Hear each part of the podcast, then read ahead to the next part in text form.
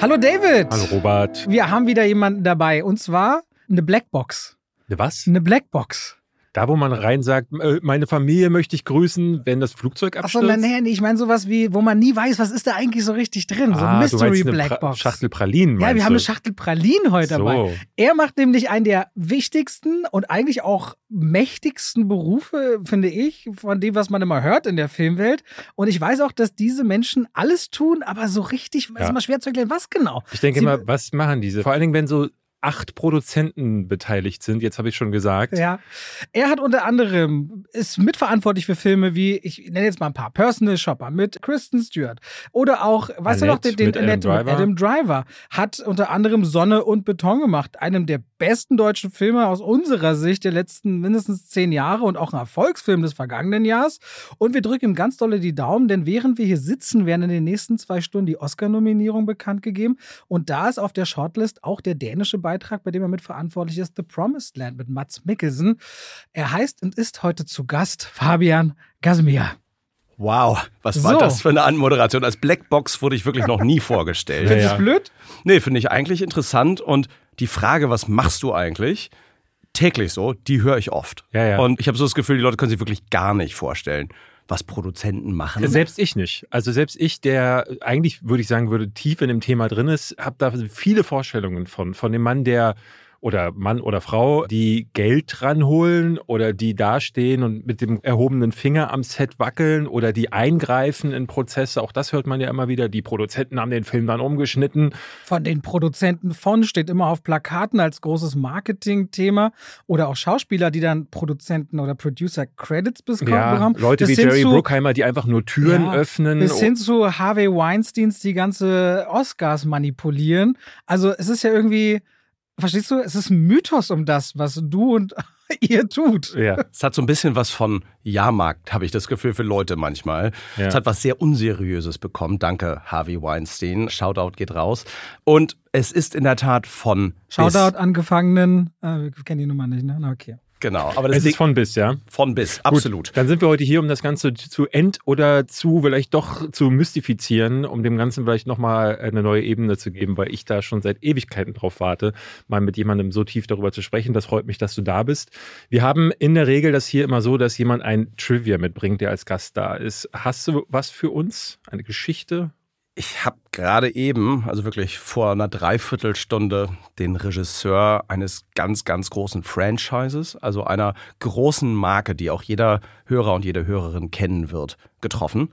Junger Typ, 40, der gerade einen Film für sage und schreibe 260 Millionen Dollar inszeniert hat. Also das ist ja fast jeder mittlerweile, muss man dazu sagen. Und das entspricht so ungefähr der gesamten Summe, die so in den deutschen Kinofilm geht pro Jahr. Ja. Schon nicht schlecht, wenn man das so als eine Person unter seinen Fittichen hatte. Also da sprechen ich. wir dann aber schon von den ganz großen Dingern, ne? So, weil wir letztes Jahr hatten Ariel, Indiana Jones hatte zwar angeblich 330 300, oder so. Fast Furious war 350. Gut. Aber Mission aber, Impossible. Genau. So eine Marke. Also so Blockbuster. Marke. es ist okay. auf jeden Fall Blockbuster. Bei 260 Millionen hast du ein Major-Studio, Blockbuster und Franchise. Und du bist mit dem befreundet, dem Regisseur, okay. Bin mit dem befreundet. Der gehört zu so einer großen Gruppe Expats, die solche Art von Filmen machen, die nur für Amerika arbeiten, die aber alle undercover in Berlin leben, weil sie nicht ah. mehr in Donald Trumps Amerika leben wollen. Und die haben dann die Entscheidung getroffen, hier zu leben. Und die schlagen über kurz oder lang in der Regel bei mir auf und sind oft einfach sehr sympathische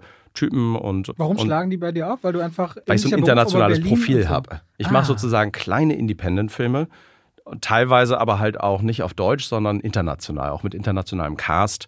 Und die denken dann so, hm, wenn ich hier in Deutschland wirklich arbeiten möchte, dann kann ich nicht mit einem Studio arbeiten, sondern dann brauche ich jemanden an der Seite, der mir ermöglicht, quasi einen kleinen Independent-Film zu machen. Okay. Und das hatte dieser Regisseur, dessen Namen ich wirklich einfach leider nicht sagen darf, hatte der vorher auch gemacht. Der hatte in Sundance einen Film, hat dann einen Preis gewonnen. Der hatte vielleicht vier, fünf Millionen Dollar Budget, dieser Film vorher. Ist dann dort aber von einem der coolen Mini-Studios Amerikas aufgegriffen worden. Da gibt es ja so zwei, drei, die gerade sehr cool sind, die den Film dann gut rausgebracht haben. Sowas das, wie A24 zum Beispiel. Sowas, genau. Neon. Genau, mhm. genau. Das sind schon mal zwei, die, okay. die genau ganz cool sind. Und der meinte, Mensch, dann kriegt man sowas angeboten, so ein Franchise und ist jetzt vielleicht auch nicht uneingeschränkt Fan dieses Franchises aber hat zum einen natürlich die Möglichkeit, eine Art von Geld auszugeben, was in Afrika vielleicht das Bruttoinlandsprodukt eines kleinen Landes ist für einen Film. Das ist irgendwie reizvoll als mhm. Aufgabe, aber auch irgendwie scary. Das zum einen. Zum anderen ist das sehr gut bezahlt. Ja. Äh, und dann sind wir ja doch irgendwie auch alle Spielkinder hoffentlich geblieben in diesem Beruf. Man darf mit den ganz großen Spielzeugen spielen. Man kann, man hat echte Sprengungen und man hat all die Technik und all das Equipment und auch die tollsten Leute in den einzelnen Gewerken und wirklich Stars, die man vielleicht bewundert hat schon immer, die dann dort in den Rollen mitspielen. Und all das hat ihn dazu bewogen, zu unterschreiben. Aber es war für ihn auch so ein bisschen Pakt mit dem Teufel. Und er meinte, das ist jetzt so in der Rückschau, der hat dann gedreht, viele, viele Monate ging dieser Dreh. Mhm. Und meinte, in diesem Franchise wird das Ende dann immer noch nachgedreht. Die drehen das gar nicht am Anfang. Ach so. Weil Aha. gar nicht ganz klar ist, wie das Ende denn sein soll. Aha. Weil es ein Franchise ist, ja. das hängt dann auch damit zusammen, wie geht denn der nächste Film weiter, der noch gar nicht geschrieben ist. Ah. Und dann werden wirklich alle Dinge offen gehalten. Manchmal dreht man Figuren die komplett rausgeschnitten werden, was echt dramatisch dann auch für einen Schauspieler, Schauspielerin ist, wenn man einfach komplett rausgeschnitten wird aus dem großen Ding. Und natürlich für eine Regie auch alles andere als befriedigend, wenn man nicht seine Geschichte erzählt. Als Schauspieler kriegst du ja die Szenen niemals, um sie dann irgendwo niemals. zur Eigenvermarktung genau. auf deinem Showreel ja. zu haben oder so. Man hat es dann auf einem DB, dass man da mitgedreht hat dass man und rausgeschnitten wurde. wurde. ja. Genau. Und da ist er jetzt gerade bei, muss bald nachdrehen. Und er meinte, das, was ihn antreibt, ist Unabhängigkeit und Entscheidungen treffen zu können. Und das ist gerade das Gegenteil davon. Mhm. Er ist wirklich ein Dienstleister für die Produzenten und Produzentinnen, die ihm genau sagen, wie die Dinge zu sein haben. Die sitzen hinter ihm und hauchen ihm dann so über die Schulter, mach mal so, mach mal so, mach doch vielleicht mal anders, versuch doch auch noch mal das aus. Und das ist schon weit weg von dem Selbstverständnis, mit dem ich arbeite und sehr, sehr weit weg von den Filmen, die ich mache. Und er meinte, große Filme, das ist schon toll, Allerdings, um dann wirklich diese Selbstständigkeit zu haben, dann muss man noch eine deutliche Stufe größer sein. Ja. Und diese Freiheit, die hat vielleicht noch Christopher Nolan. Oder Martin Scorsese mit dem Steven Gate. Spielberg. Es sind, ja. es sind eine Reihe an Herren, ja. ganz wenige Damen. Catherine Bigelow, die hat auch. Oder auch Leute, die kommen wie ein Denis Villeneuve, dem man wahrscheinlich genau. auch so Budgets geben würde. In meinen aber Augen die der beste Regisseur der Welt, aber der musste sich auch erstmal beweisen. Genau. Und da ist er noch nicht. Und wir haben gerade eben über eine kleine, edgy Liebesgeschichte gesprochen, von ihm autobiografisch, wo es um eine Liebesgeschichte geht zwischen einem amerikanischen Mann, einer deutschen Frau, mit einigen Höhen und Tiefen. Heute jetzt und jetzt oder in der Vergangenheit? Weil so eine Geschichten sind ja oft auch so. Im Heute um, und Jetzt. Okay, sind oft also, ja so im Sog des Zweiten Weltkrieges und Stationierungen. Nee, das äh, ist. Im, im, im, im geteilten Deutschland. Mit wem hast du darüber gesprochen? Mit dem Regisseur dieses großen, großen Franchises, ah, ja. der gerade ah. 260 Millionen Dollar jetzt ausgeben durfte. Kann der die Kohle ja selber mitbringen für den Film. mal, mal schauen. Ich glaube, als Produzent arbeiten.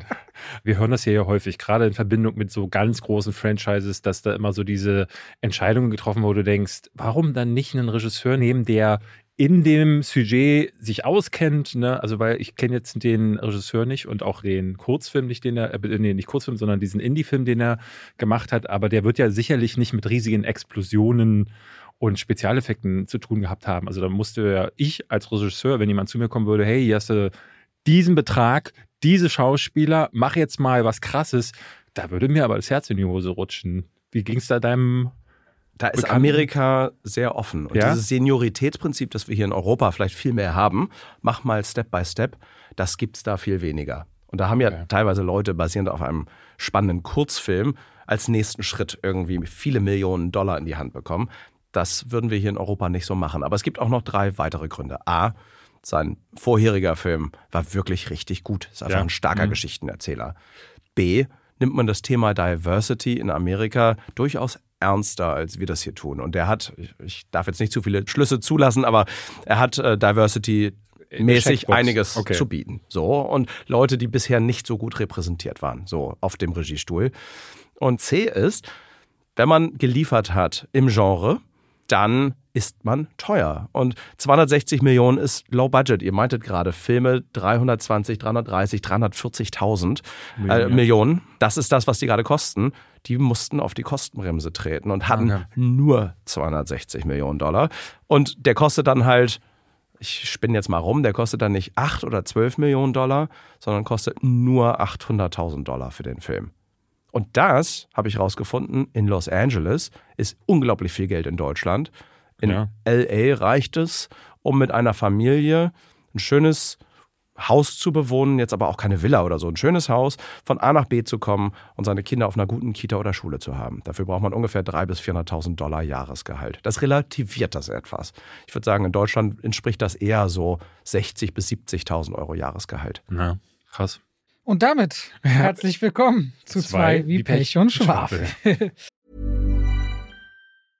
Und damit schalten wir raus aus dem Podcast rein in die Werbung. Ach, David, das Mhm. Wetter draußen ist schön. Ich koche so gern. Du hast jetzt langsam aber sicher zumindest ein bisschen kochen gelernt. Dank. Hello Fresh. Aha.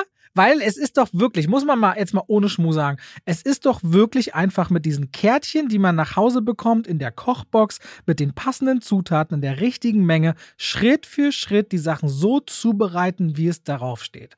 Also ich kann mir schwer vorstellen, dass das nicht Spaß macht oder beziehungsweise, dass man nicht zumindest auch was Neues dazulernt, wie man Dinge zubereitet. So geht es zumindest mir und ich weiß, dass David auch immer mal wieder gerne bei HelloFresh Sachen kocht und dann schon überzeugt auch darstellen kann, seht, ich bin wertvoll, was Ja, die Küche ja. anbelangt. Ich, ich Ich bin, auch ich bin auch ein Mensch. Ich finde es immer wieder schön. Also jede Woche hat man 30 Gerichte oder mehr zur Auswahl. Man kann auch noch Toppings und Desserts und verschiedenste andere Sachen bestellen und sich quasi seine Kochboxgröße für zwei bis vier Personen zwischen drei und fünf Gerichten in der Woche auswählen und dann eben auch sich überlegen, will ich vegan, will ich vegetarisch, will ich Mischköstler. Es gibt so viele Sachen, die man danach sortieren und aussuchen kann und dann bestimmt man quasi an welchem Tag, zu welcher Uhrzeit will man es geliefert bekommen. Und ich habe bestimmt schon 40, 50 Kochboxen in den letzten Jahren und es hat bei mir immer alles sehr gut funktioniert. Und wenn ihr sagt, ihr wollt HelloFresh jetzt mal ausprobieren, vielleicht mit David und mir und uns unterstützen, dann macht das doch gerne. Und dann könnt ihr den Code HF Schwafel, also HF wie HelloFresh und Schwafel verwenden, wenn ihr euch bei HelloFresh anmeldet als Neukunde oder auch als ehemaliger Kunde. Und ihr findet auch nochmal natürlich in den Shownotes die passenden Links dafür. Und wenn ihr HF Schwafel verwendet, dann könnt ihr in Deutschland bis zu 120 Euro, in Österreich bis zu 130 Euro und in der Schweiz bis zu 140 Schweizer Franken sparen. Und der Versand auf die erste Kochbox ist auch noch kostenlos. Es ist einfach, es ist schnell. Und die Rezeptkarten, ich heb die auch immer auf. Da hat man immer Inspiration, wenn man Gäste hat und sagt, heute koche ich mal was ganz Feines. Habe ich mir selbst überlegt. Danke an HelloFresh an der Stelle. Viel Spaß damit. Und damit schalten wir raus aus der Werbung zurück in den Podcast. So, normalerweise ist jetzt der Punkt, wo wir über ein, zwei Filme reden. Äh, Ich merke aber gerade irgendwie, ich bin sehr interessiert, eigentlich weiter zu reden. Ich, was, wir, Gast. was wir machen können, ist, weil du hast All of Us Strangers gesehen. Den finde ich ganz großartig, der startet aber erst noch und den können Genau. David nicht zusammen Und- besprechen. Genau, du hast eine Kritik schon auf deinem Kanal gemacht. Genau. Äh, Ich habe alle möglichen, wir haben bei Netflix wieder True Crime Müll geschaut. Ich habe hab das auch gesehen, American, American Nightmare. Nightmare. American Nightmare habe ich Genau, auch gesehen. brauchen wir aber nicht drüber sprechen. Ansonsten habe ich noch, nee, Night Swim dürfen wir noch nicht. Nein, zum dürfen wir noch nicht. Dürfen wir noch nicht. Eine Million Minuten dürfte ich, aber der startet auch erst nächste Ja, Woche. Mal nächstes aber Mal. lass uns doch über 60 Minuten sprechen. Ein deutscher Film tatsächlich, das würde Sinn machen, weil wir ja hier jemanden da haben. Hast du den gesehen? ich habe den geguckt, genau. Ach so. Ja, Damit habe ich mit, nicht mit gerechnet. doch, ich hatte den, ähm, Wie wo ich, schrecklich fandest du den? ich fand den mittelschrecklich, muss ich sagen. Also er war, ich fand den gar nicht so schlecht wie du. Du hast ihm, glaube ich, zwei Sterne gegeben, habe ich gesehen. Ich habe dem 7 und 3 gegeben. Also Sieben ganz und drei. merkwürdig, weil die Kampfsequenzen und da wollte ich nämlich dich eigentlich oft. weißt in du, was Gruppe- das ist, Fabian? Ist das nicht der neue Film mit Emilio Sacraia? Genau. Und der sieht aber aus. Der ist wirklich, also der war wo früher Karate-Jugendmeister und der hat richtig gepumpt. Okay, nee, habe ich noch nicht gesehen und wird es wahrscheinlich auch nicht schaffen, so in Nee, meinem es Alter. ist, Netflix hat Geld hineingepusht in einen Martial Arts Film. Und da muss man ja erstmal sagen, gibt es ja in Deutschland nicht. So Das wie ist alles. Applaus für Netflix. Genau, Applaus dafür. So wie alles, was in Deutschland nicht mit Matthias Schweighöfer, Liebeskomödie, Til Schweiger Zweiter oder Weltkrieg. ja, Zweiter oder Weltkrieg oder es wird dann total ab, ne, es ist dann so, wirklich so kleine Sachen. Da, da fallen ja so Sachen wie Sonne und Beton völlig raus, muss man ja tatsächlich sagen, in der Regel. Aber sowas gibt's halt gar nicht. Vor allen Dingen mit ein bisschen Budget. Ich hatte das Gefühl, da steckt sogar ein bisschen Kohle mit Ja, drin. aber da hätten sie auch der 60. Kamera mal 5 Euro mehr geben Hätten sie können. mit dem Kameramann oder gerne Ja, dem ganz schlimme Choreografen. Kamera, wirklich. Und Lichtsetzung. Verdammt. Richtig geile Kampfchoreografien treffen auf. Äh, Doch, Chore Nee. die mit einer guten Kamera. Führung. Und das, das ist halt das Ding, ne? Also, ähm, genau, die Choreografien, glaube ich, die sind nämlich richtig gut. Und mit einer richtigen Kamera würden die. Wir kommen, wir kommen gleich aussehen. rein. Wir fangen mal, also die Prämisse ist, Emilio Sacraia hat, äh, das ist so eine richtige Story, da, wenn ich früher in den 80ern mit meinem Opa in die Videothek gegangen wäre und dann habe ich das immer so gemacht, die Chuck Norris Videokassetten umgedreht und dann stand da die Geschichte von American Fighter 2 zum Beispiel und die sind zum Teil so großartig gewesen, wo Bösewichte auf einer geheimen Insel mit Viren Ninjas infizieren wollten, damit die die neue Weltherrschaft ergreifen können. Und hier ist es ähnlich, nicht ganz so abgedroschen, aber Emilio Sacraia hat so ein Fighting-Studio und dann hat er aber an dem Tag, an dem seine Tochter Geburtstag hat, hat er auch einen Kampf. Warum, fragt man sich die ganze Zeit, ist auf Der jeden ist Fall... zweimal verschoben worden anscheinend. Hat Ja. er im Kalender nicht. Nee, äh, wusste er nicht. Ist jedes Jahr, aber hat er dann doch vergessen, man weiß es nicht. Und dann entspitzt sich diese Situation zu, denn er kommt zu spät. Und die Kleine ruft ihn an und sagt, ich Papa, ich will den Kuchen doch essen, wann bist du endlich da? Und er so, ja, meine Kleine, ich komme gleich, ich muss mir nur kurz auf die Fresse hauen lassen. Und dann stellt sich aber heraus, dass die Frau geht dann ran und sagt, jetzt, wenn du nochmal zu spät kommst, entziehe ich dir das Sorgerecht.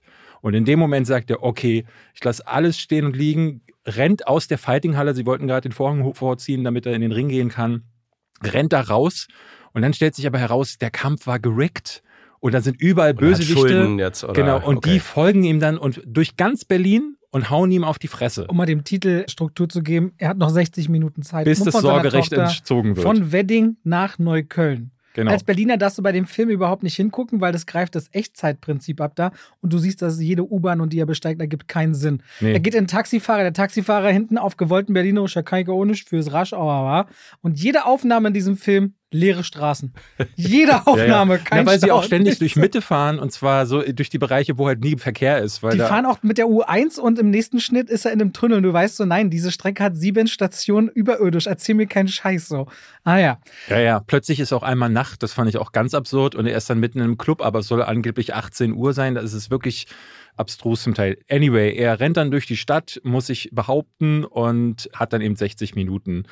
Und das Skurrile daran fand ich, dass diese ganze Geschichte so ernst runtergespielt wird. er Also wird von Gangstern verfolgt, die ganze Zeit ihre Genau. Kohle zurückhaben. der Regisseur Oliver Kienle. Kienle, der, Kienle. der will da unbedingt auf Straße machen. Also du merkst so, da, da kommt dann so dieses Four-Blocks-artige mit rein, aber es passt ja nicht zu der Geschichte, die sie erzählen, weil entweder committest du auf Blödsinn, dann sei halt American Fighter oder Missing in Action oder Chuck Norris oder irgendwas von Scott Atkins. Oder aber du bist Straße, aber dann musst du die Geschichte halt auch mit ein bisschen Gravitas erzählen und das tut er halt nie. Und dazu kommen dann für mich diese Choreografien, die gut sein könnten, wenn sie nicht komplett zerschnitten wären. Und wenn der Kameramann, das fand ich besonders geil, The Raid 2, der Kameramann ist da deswegen so gut, weil die, die gehen mit den Moves mit und gehen rein. Das heißt, sie erzeugen durch die Bewegung der Kamera Dynamik und Flow. Und hier ist es so, der Kameramann steht so da und wackelt die ganze Zeit am Außenriss. Mit so schlechter. Belichtung, die ganze Zeit in diesem Und Film. die kämpfen, aber die Kamera wackelt so quasi ohne diesen Flow mit da einzutauchen. Und dadurch denkst du, da ist ein Erdbeben. Oder der Kameramann stand auf einem von diesen Sportgeräten, wo du die Balance halten musst. Ich dachte, was ist denn das?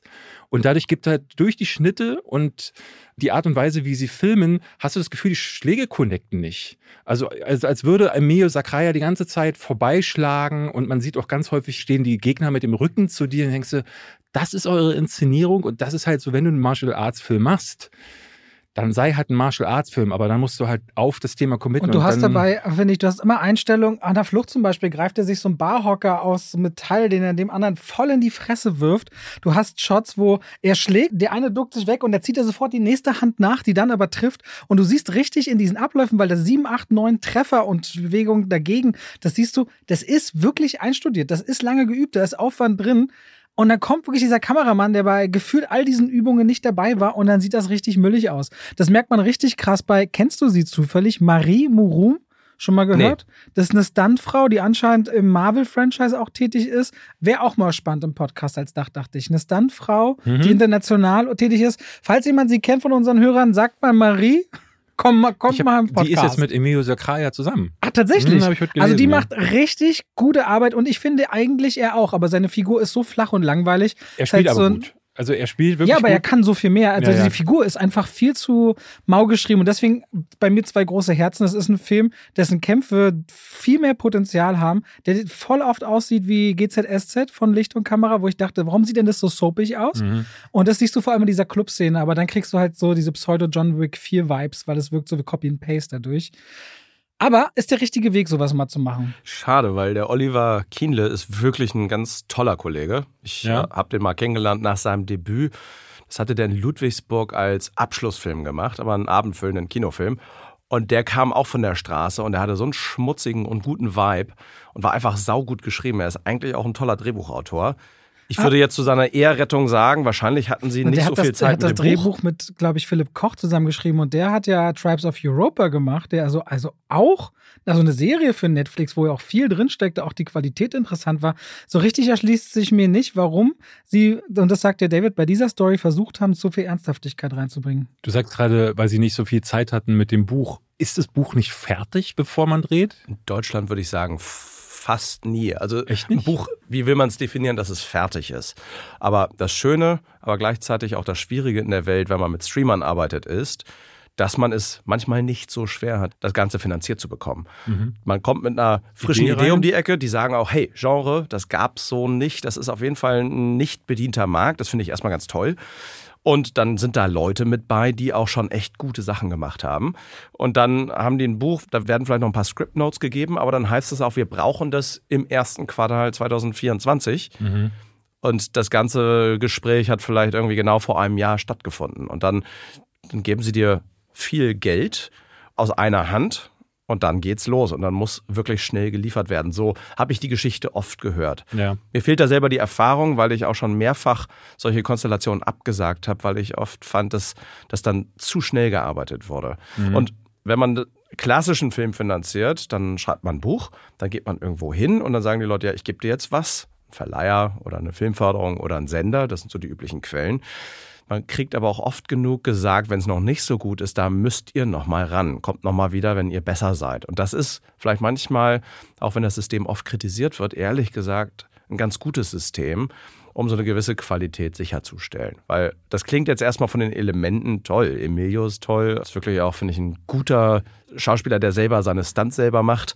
Dann ist es aber manchmal auch die Frage, wie viel Zeit hat man wirklich, so Action zu machen?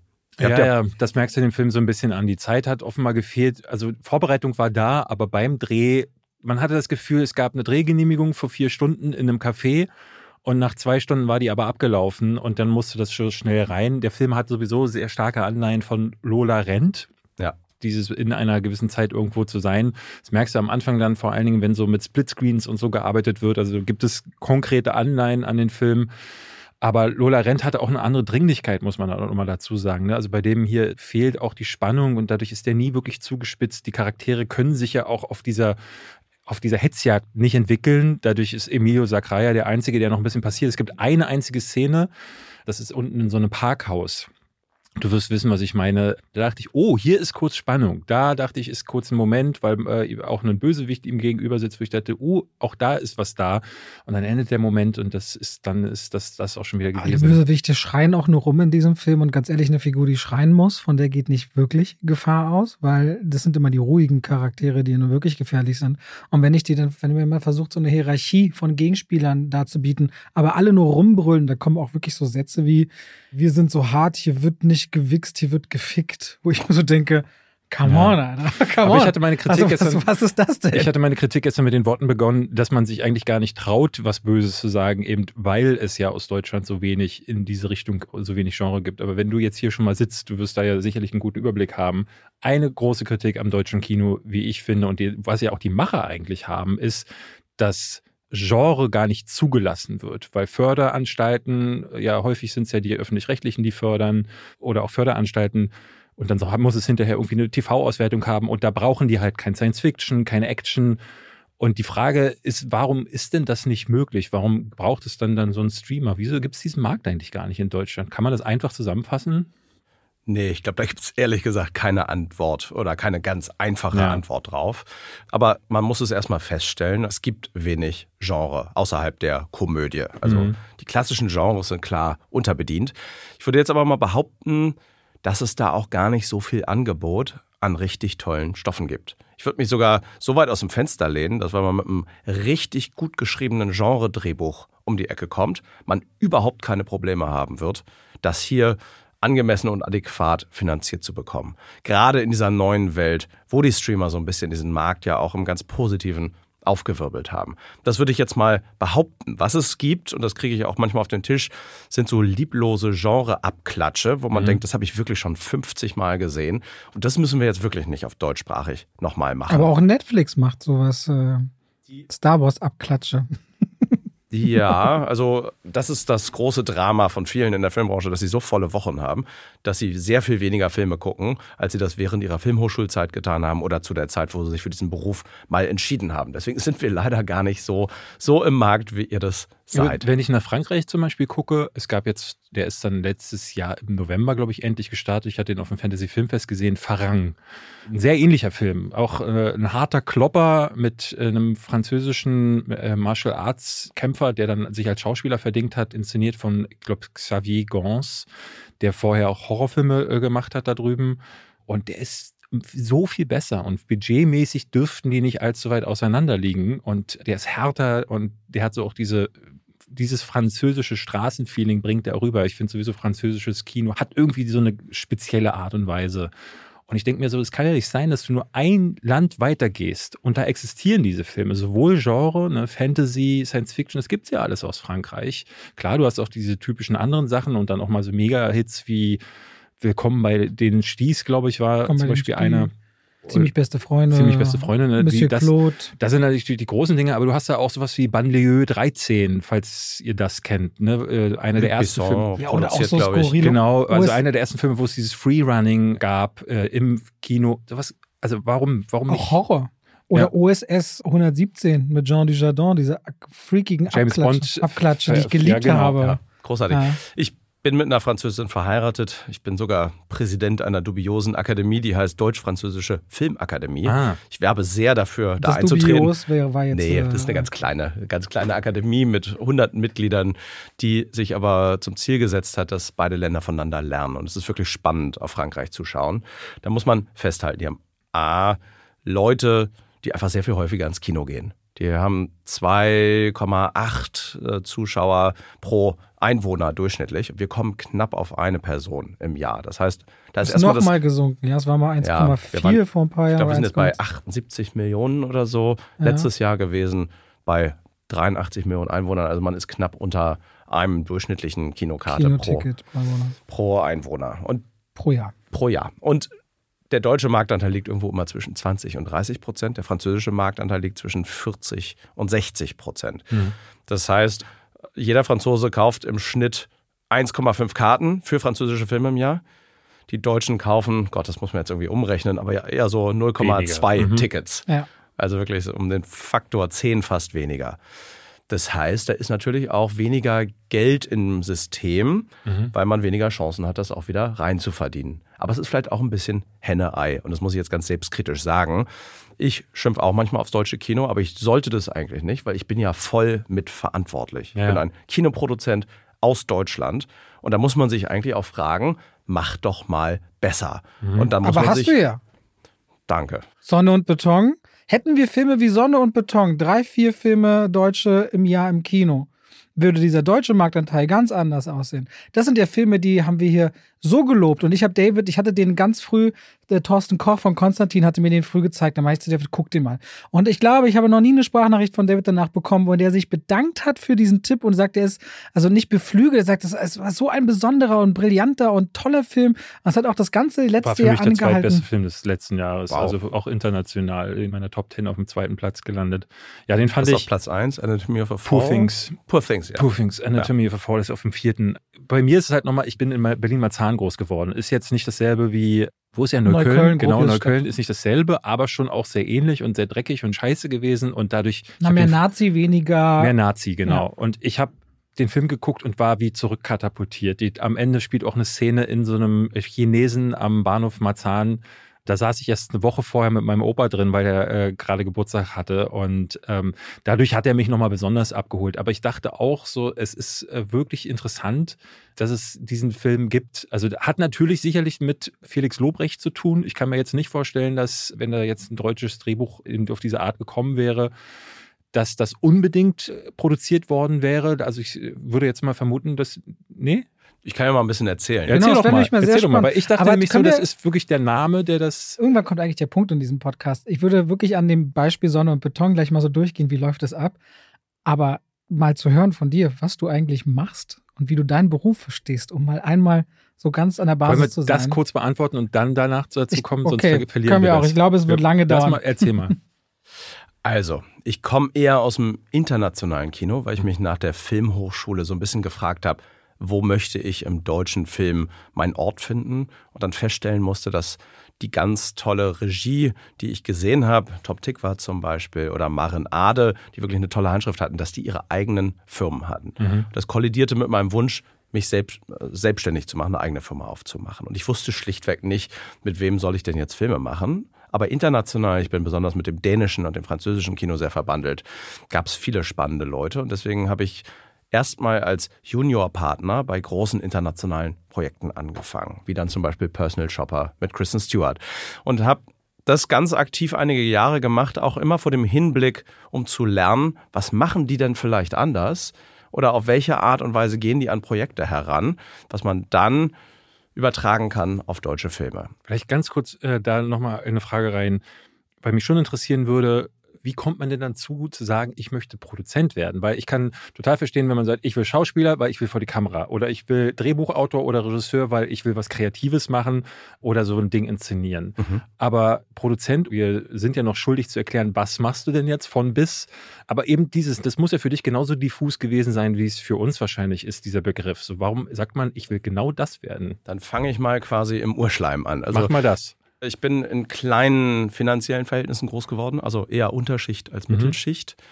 Mein Vater ist in einem Teppichzelt in Algerien geboren worden, Mhm. ist dann über verschlungene Wege in Europa gelandet und hat mit meiner deutschen Mama, die immer Bücher im Regal hatte, aber Geld gab es bei uns wirklich nie. Also wir waren quasi unter Sozialhilfeniveau oft. Sie meinte, es wäre manchmal sinnvoller, nicht zu arbeiten und einfach Sozialhilfe zu kriegen. So bin ich aufgewachsen und dann mit elf, zwölf in einen sehr wohlhabenden Stadtteil gezogen, weil meine Mutter da zu arbeiten hatte, nach Blankenese. Und habe dort mit den wichtigsten Menschen in, meiner, in meinem frühen Leben kennengelernt, meinen besten Freund. Und äh, mit dem saß ich, und wir waren wirklich ein Herz, eine Seele, mit dem saß ich zu meinem 18. Geburtstag und hatte gerade Leon der Profi geguckt.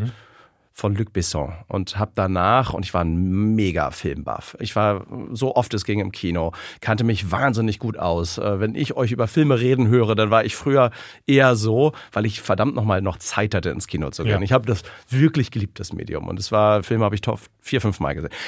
An diesem 18. Geburtstag nach Leon der Profi wurde mir klar, du musst in diesem Bereich arbeiten. Das, was der Film mit mir gemacht hat, war etwas, damit wollte ich mein Leben zu tun haben.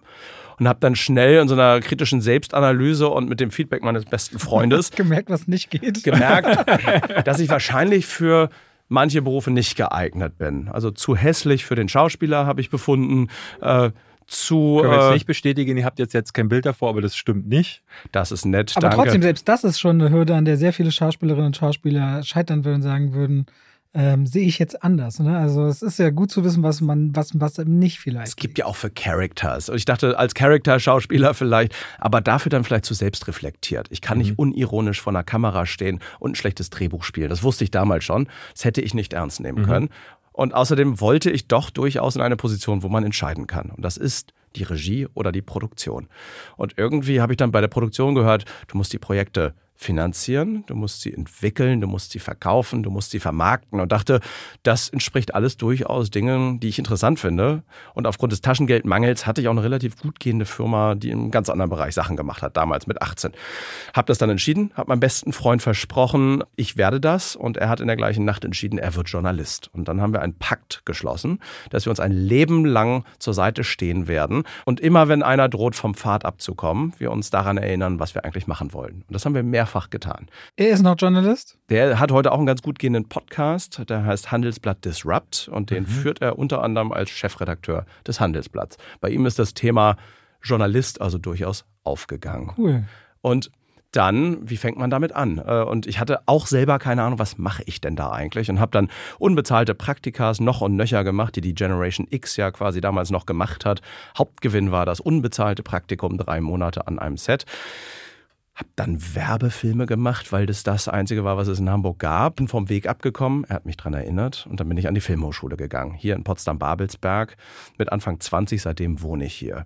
Und dann hat sich mir immer mehr erschlossen, dass man so eine Art Gatekeeper ist, Dinge sortiert, Finanziers überzeugt, in ein Projekt mit einzusteigen, damit man überhaupt das Geld sammelt, mhm. um einen Film machen zu können. Weil das, was Filmproduzenten in Deutschland und Europa in der Regel nicht sind, ist wohlhabend. Also ich bin mit wirklich leeren Taschen in diese Branche gegangen und man macht es, man produziert die Filme nicht mit dem eigenen Geld. Mhm. Und wenn man es tut, dann gibt es das Sprichwort, wie kann man mit dem Film Millionär werden? Das stimmt auch man sollte mit einer Milliarde anfangen. Also es gibt schon einige sehr wohlhabende Menschen, die sich das so als sehr explizit teures ja. Hobby leisten, aber ich kam mit nichts. Und, Der äh, Sohn hier vom Nike-Gründer ist doch da ganz vorne dabei immer mal. Die ähm, Oracle-Gründerin. Ja, ja, da gibt's die ja hat die, auch, äh, genau, die hat ja, auch gegründet. Ist ja auch toll. Glaub, bei Annapurna, wer sitzt denn da drin? Das ist die von Oracle. Ah, so, und, und, der Sohn ah, von Phil Knight ist doch der, der hier diese Stop-Motion-Dinger, diese Kuno, der letzte ah, Samurai Kubo, und so. Kubo, Kubo ja. Wie Sam heißen die? Äh, ist egal. Ja. Und ich finde es toll, dass es so Leute gibt, weil die oft Dinge ermöglichen, wo der Markt Angst vor hat. Mhm. Die sind manchmal mutiger und sind oft auch richtige Filmfans. Aber so war ich nicht habe dann all diese Praktika gemacht und bin dann nach der Filmhochschule mit einer kleinen Firma gestartet. Habe wirklich Kurzfilme gemacht, kurze Dokumentarfilme, wirklich so eine Kategorie, die sehr, sehr, sehr, sehr, sehr unkommerziell ist. Und habe dann aber immer mehr gemerkt, okay, du brauchst also Kontakte, du brauchst Finanziers, die dir mehrere Millionen Euro anvertrauen. wenn man dann da so mit Mitte, Ende 20 kommt und hat nichts vorzuweisen, dann vertraut einem das niemand an. Weil man könnte das Geld ja abheben und abhauen. Also das wäre theoretisch ja quasi möglich. Und da muss man wirklich Step by Step die Leiter hochgehen. Und wie man das tut, ist, indem man tolle Stoffe identifiziert, tolle Talente identifiziert, die das inszenieren könnten. Also da hat ja deine Filmliebe, die du vorher schon hattest, tatsächlich insofern geholfen, dass du einen guten Blick da für solche Dinge hattest. Total. Eine Vision ja. musst du also, haben, ne? Man muss es wirklich lieben. Also das ist so ein harter Beruf, ja. der einen so hart fordert und der so existenziell oft ist. Und man ist am Ende eigentlich der Hersteller, die Herstellerin eines Films. Man mhm. ist juristisch dafür verantwortlich. Wenn der Film nicht vier Millionen kostet, die man eingesammelt hat, sondern fünf, und niemand von uns ist eigentlich Millionär, würde ich sagen, dann ist alles weg, dann ist man insolvent und kann wieder bei Null anfangen. Und ich kenne Leute, denen ist das mit 58 passiert. Die hatten nie in irgendeine Rentenkasse eingezahlt und die sind auf Sozialhilfeniveau mit 58 zurückgestuft worden quasi. Krass. Also extrem riskantes Unterfangen. Du bist mitten im Dreh, es zeigt sich, irgendwelche Umstände passieren und das muss verlängert werden und du hast eine Million obendrauf. Dann müsstest du entweder sorgen, dafür sorgen, jetzt noch einen Finanzierer ranzuholen oder aber das das ganze genau. Projekt. Wir hatten das mal kurz in meinen Schauspielzeiten, da hatte ich eine größere Rolle in ähm, Dominik Graf. Ja. Verbrechen der, wie ist denn die Serie? Verbrechen, ja, ja, ja, ja. Oh Gott, mhm. die Typhoon-Firma, die Produktion, ja. die ist pleite gegangen, weil er fünf oder sechs Millionen überzogen hat. Wow. Weil die Drehtage so extrem teuer wurden und auch immer mehr geworden sind und alles so akut sein musste, im Angesicht des Verbrechens. So hieß die Serie. Super Serie. Das heißt, genau, da war ich noch Schauspieler und noch mit dabei und habe das am Set ja alles mit.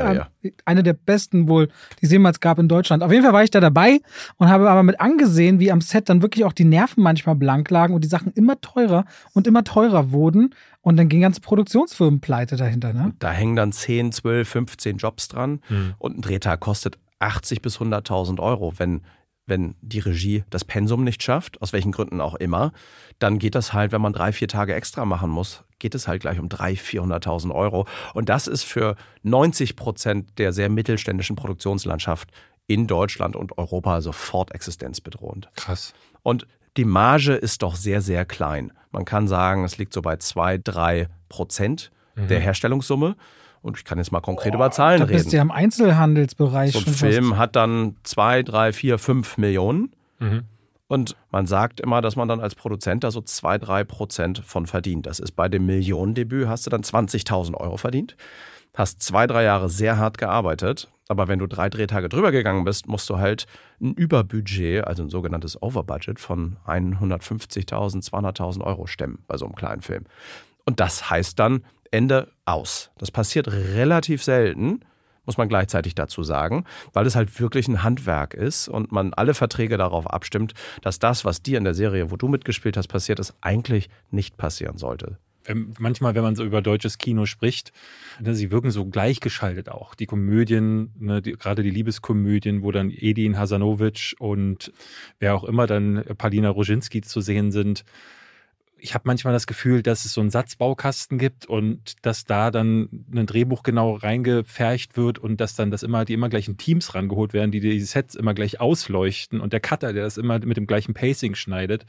Und es würde Sinn machen, ne, wenn du sagst, auch das äh, ist ein Handwerk. Das ist es in den USA und in Frankreich natürlich auch.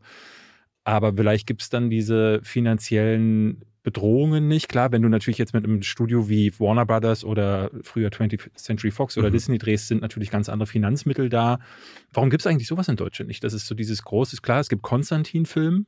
Ja, mit denen haben wir auch Sonne und Beton gemacht. Mhm, genau. Und Leonine gibt es inzwischen. Genau, die Leonine, die sich da gebildet hat aus verschiedenen anderen Firmen. In Deutschland ist es so, also es ist ein sehr riskantes Geschäft. Es geht um sehr viel Geld. Mhm. Und ein Rezept, das mal funktioniert hat, das wird in der Regel dann gerne bis zum geht nicht mehr. Schuldes Manitou 2. Jetzt kommt, kommt. bald, genau, das Kanu, Kanu, Kanu des, des Manitou. Manitou. Ganz kurz mal, um da mal einzuhaken. Ne? Ich weiß nicht, ob ihr die, ihr beiden offensichtlich, aber auch die Hörer, ob ihr das mitbekommen habt. Äh, Michael Bulli-Herbig hat angekündigt, er will einen zweiten Teil machen. Und ich dachte so, ich habe gleich dir auch geschrieben, ja. wie will er das heutzutage machen? Weil das ja schon, das ist, ne, kulturelle Aneignung ist da, wird ein Thema sein. Blackfacing, ja. äh, gerade auch eine Schwulenfeindlichkeit auch so ein bisschen, auch wenn sie das ja gerne so ein bisschen drehen möchten. Aber ich würde aber selbst, selbst wenn er das genau alles reinmachen würde, würde der Film in Deutschland, nachdem ich gesehen habe, wie Manta Manta 2 funktioniert hat, statt 12 Millionen, die der erste Teil gemacht hat, immer noch, würde ich vermuten, 3 Millionen. Genau so wurde, hörte ich Leute sprechen, Kinobetreiber. Würde die meinten, jemand, der nur die Hälfte an Zuschauern schafft wie der letzte Film oder nur 30 Prozent, macht immer noch den erfolgreichsten Film des Jahres damit. Ja, stimmt. Und Gut, ich freue mich über jede verkaufte Kinokarte in Deutschland. Auch Chantal ist auch so ein Film, wo was, was sind, was sind denn, berechnen wir mal ganz kurz, ne? du sagst, so ein Film kostet, wahrscheinlich ist es bei den größeren Produktionen mehr, aber wenn wir so, sagen wir mal von 5 Millionen Euro sprechen, wo sind wir bei 4, 5 Millionen, was hatte Manta Manta 2 letztes Jahr an Kinobesuchern? Ich glaube 1,25. Wie, wie das, das, weißt du im Schlaf, ne? Ja, die haben noch, noch 60.000 mehr als wir mit Sonne und Beton. Aber wir mehr. sind noch im Kino. Es läuft noch. Wir sind jetzt kurz vor der 1,2. Ach, der läuft noch. Wenn ihr, also alle Zuhörer, wenn ihr wollt, dass wir Manta Manta 2 schlagen, geht noch mal rein. Im Open Air, Sommer Open Air, nächsten Sommer vielleicht. Große Empfehlung, auf jeden Fall. Äh, größerer Spaß als Manta Manta. Aber wo sind wir dann bei einer Million Kinobesuchern? Was da, sind das? 10 Millionen Euro? Nee, Millionen? das. Äh, die Hälfte geht ja weg ans Kino und Die so Hälfte weiter? geht weg ans Kino. Mhm. Und dann, also man verdient pro Kinokarte, kriegt der Verleih ungefähr 3,70 Euro. Aha. Ungefähr. Ungefähr.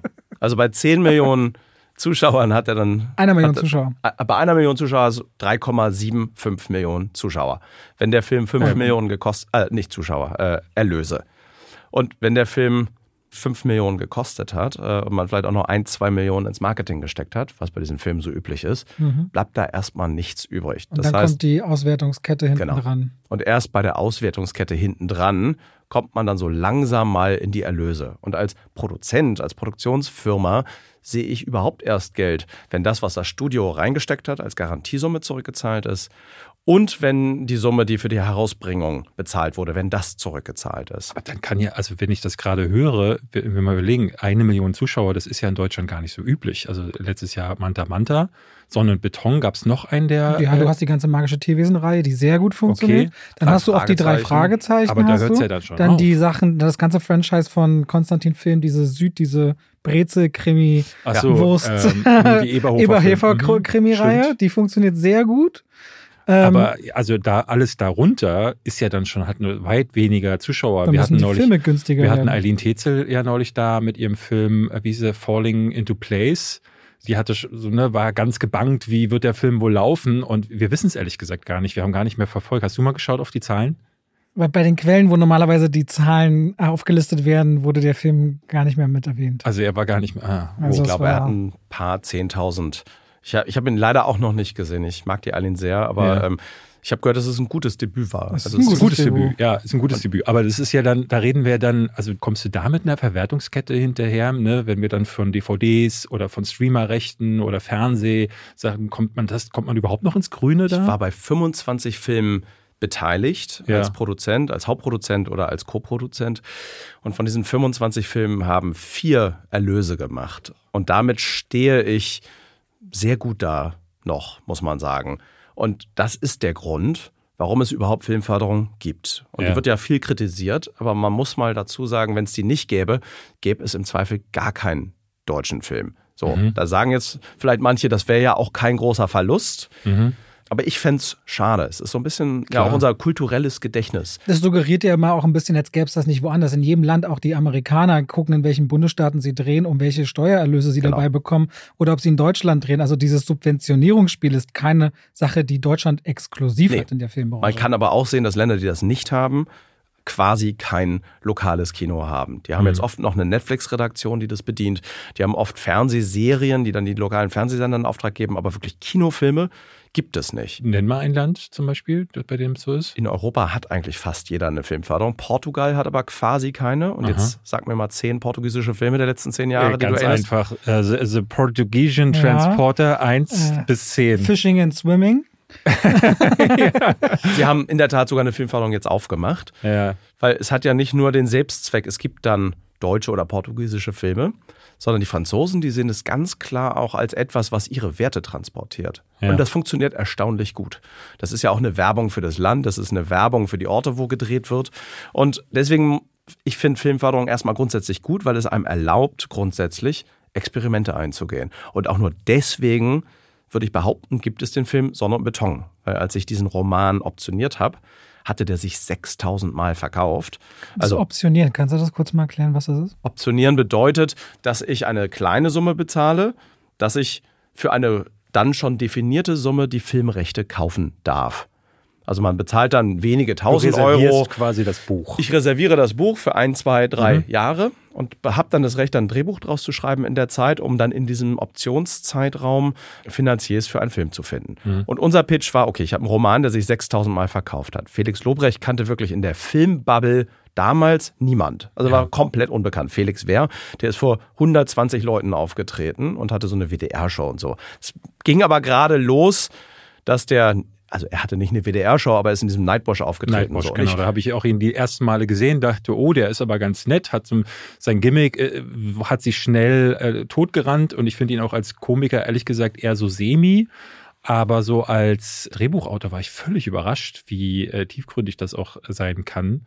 Ich habe sein Buch aber nicht gelesen. Ich weiß Ja. nicht, wie, wie das gewesen ist. Na, der hatte der Regisseur David, der ist auch David, David Vnent und ich, wir hatten beide unabhängig voneinander diesen Roman entdeckt Mhm. und dachten, das ist jetzt echt ein Zeichen. Und mit unserer neu gegründeten Firma Seven Elephants haben wir dann gesagt, komm, das wird unser erstes Projekt. Und erste David Amts hat so Sachen wie Kriegerin oder er ist wieder da gemacht und vieles mehr. Ne? Genau, genau. Also es ist jemand, der, der wirklich eckig kantige Filme macht. Feuchtgebiete war da noch mit bei. Also die nicht jedem gefallen, aber die auch echt Hardcore-Fans haben. Und, und das ist ganz wichtig, die sich alle international toll verkauft haben, weil sie so eine eigene Handschrift hatten.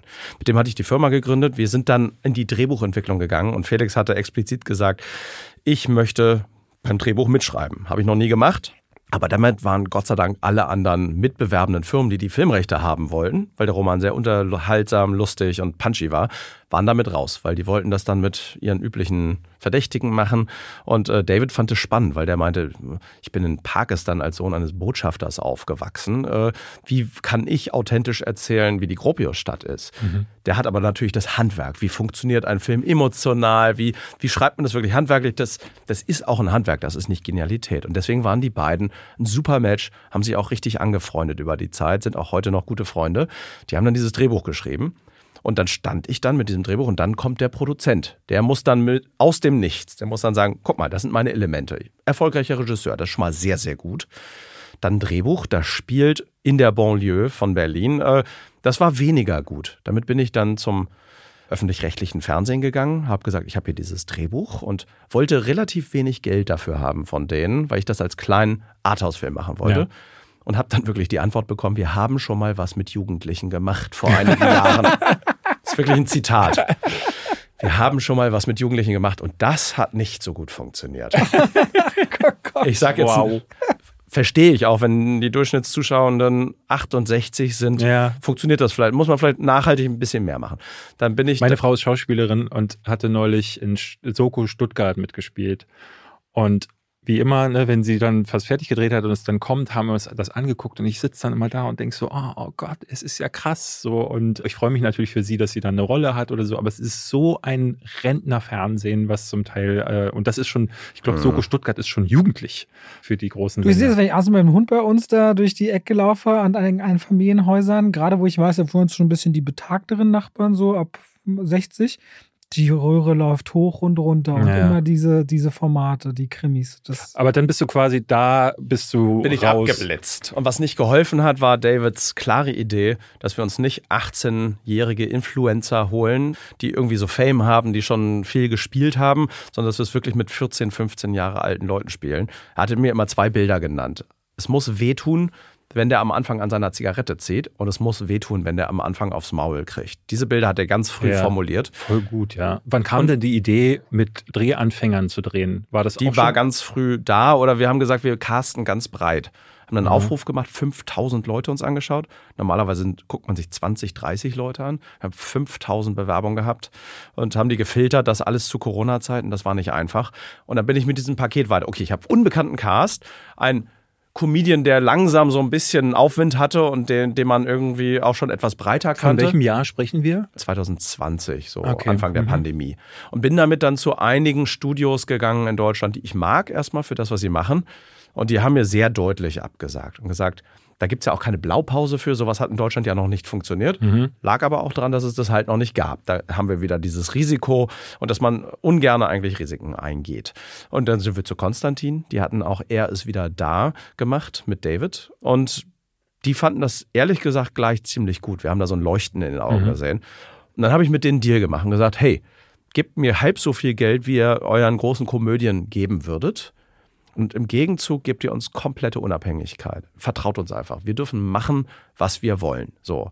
Und da haben die sich drauf eingelassen. Da Dann hatten die mit weniger Martin Risiko. Moskowitsch und der sagt, oder Nee, es, es ist dann. Ist Oder dann irgendjemand äh, da sitzen. Genau. Ja. Also, der muss es aber am Ende dann natürlich auch mit Ja. abnicken, die Geschäftsführung. Felix Lobrecht hat in seinem Podcast Gemischtes Hack, es ging einmal durch die Newsportale, erzählt, dass er bei Netflix ihr auch gewesen seid. Und dass Netflix wohl sich gewünscht hätte, ja, können wir machen, aber dann muss da eine lesbische Frauengang zum Teil äh, draus gemacht werden und solche Sachen. Wart ihr dann bei Netflix oder habt ihr das den Streamern auch angeboten? Es war in der Tat ein, ein Telefonat oder Zoom-Call mit einem Kollegen, der da auch nicht mehr ist. Ja, Das ist jetzt nicht die Haltung von Netflix, sondern es war die Haltung von einem. ja. Und das war in der Tat keine Option für uns. Das Ja. versteht aber, glaube ich, auch Netflix heute, dass das. und Felix ist ja auch selbst mit 200.000 Euro rein in den Film, ne? Oder 250.000. Nee, es war ein bisschen weniger. Hat er in der Berlin-Tour genauso auf Ja. der Bühne gesagt. Das Okay. ist ein Zitat. Er hat, Das uns am Ende, er hat uns am Ende sozusagen die Musikrechte, die wir uns nicht mehr hätten leisten können, weil einfach das Geld komplett aufgebraucht war, Ja. mit den Worten, komm, das machen wir jetzt hübsch. Und dann hat er einfach diese Musikrechte bezahlt. Und dafür bin ich ihm sehr, sehr dankbar. Und das war echt ein toller Move. Der, der war mit Haut und Haar bei diesem Film dabei. Der verträgt, der, also der verdient in meinen Augen auch eigentlich mit einem Produzenten-Credit. Also zumindest Co-Produzent. Äh, In Amerika würde es schon so sein, wenn du da Ja. einmal Burger kaufen gehst fürs ganze Team, da hat man manchmal das Gefühl, dass du, Du, einen auch Credit hier, bekommst. die Leute aus die werden unserem ja Pod- verschenkt da zum Teil. Die Leute aus unserem Podcast im letzten Jahr müssen ihn viel angeschrieben, hat immer wieder mich angeschrieben und ich habe das dann nach David weitergeleitet und sich im Jahr ein oder zweimal wirklich bedankt für den Support. Und jetzt am Ende des Jahres, als er in den besten Listen wieder drin war, Zitat, danke, dass ihr den Film mit nach vorne gefickt habt. Ja, das fand ich auch, also das muss man auch sagen, da Ja. hast du richtig gemerkt, Felix Lobrecht schreibt uns extra dafür, weil ihn Leute darauf aufmerksam machen, dass wir das in unsere Toplisten mit reingenommen haben. Und da dachte ich so, wie seltsam, dass das jemand macht, macht keiner normalerweise. Und es äh, ist ja auch schön, mal die andere Seite zu, äh, so anzusprechen und zu respektieren.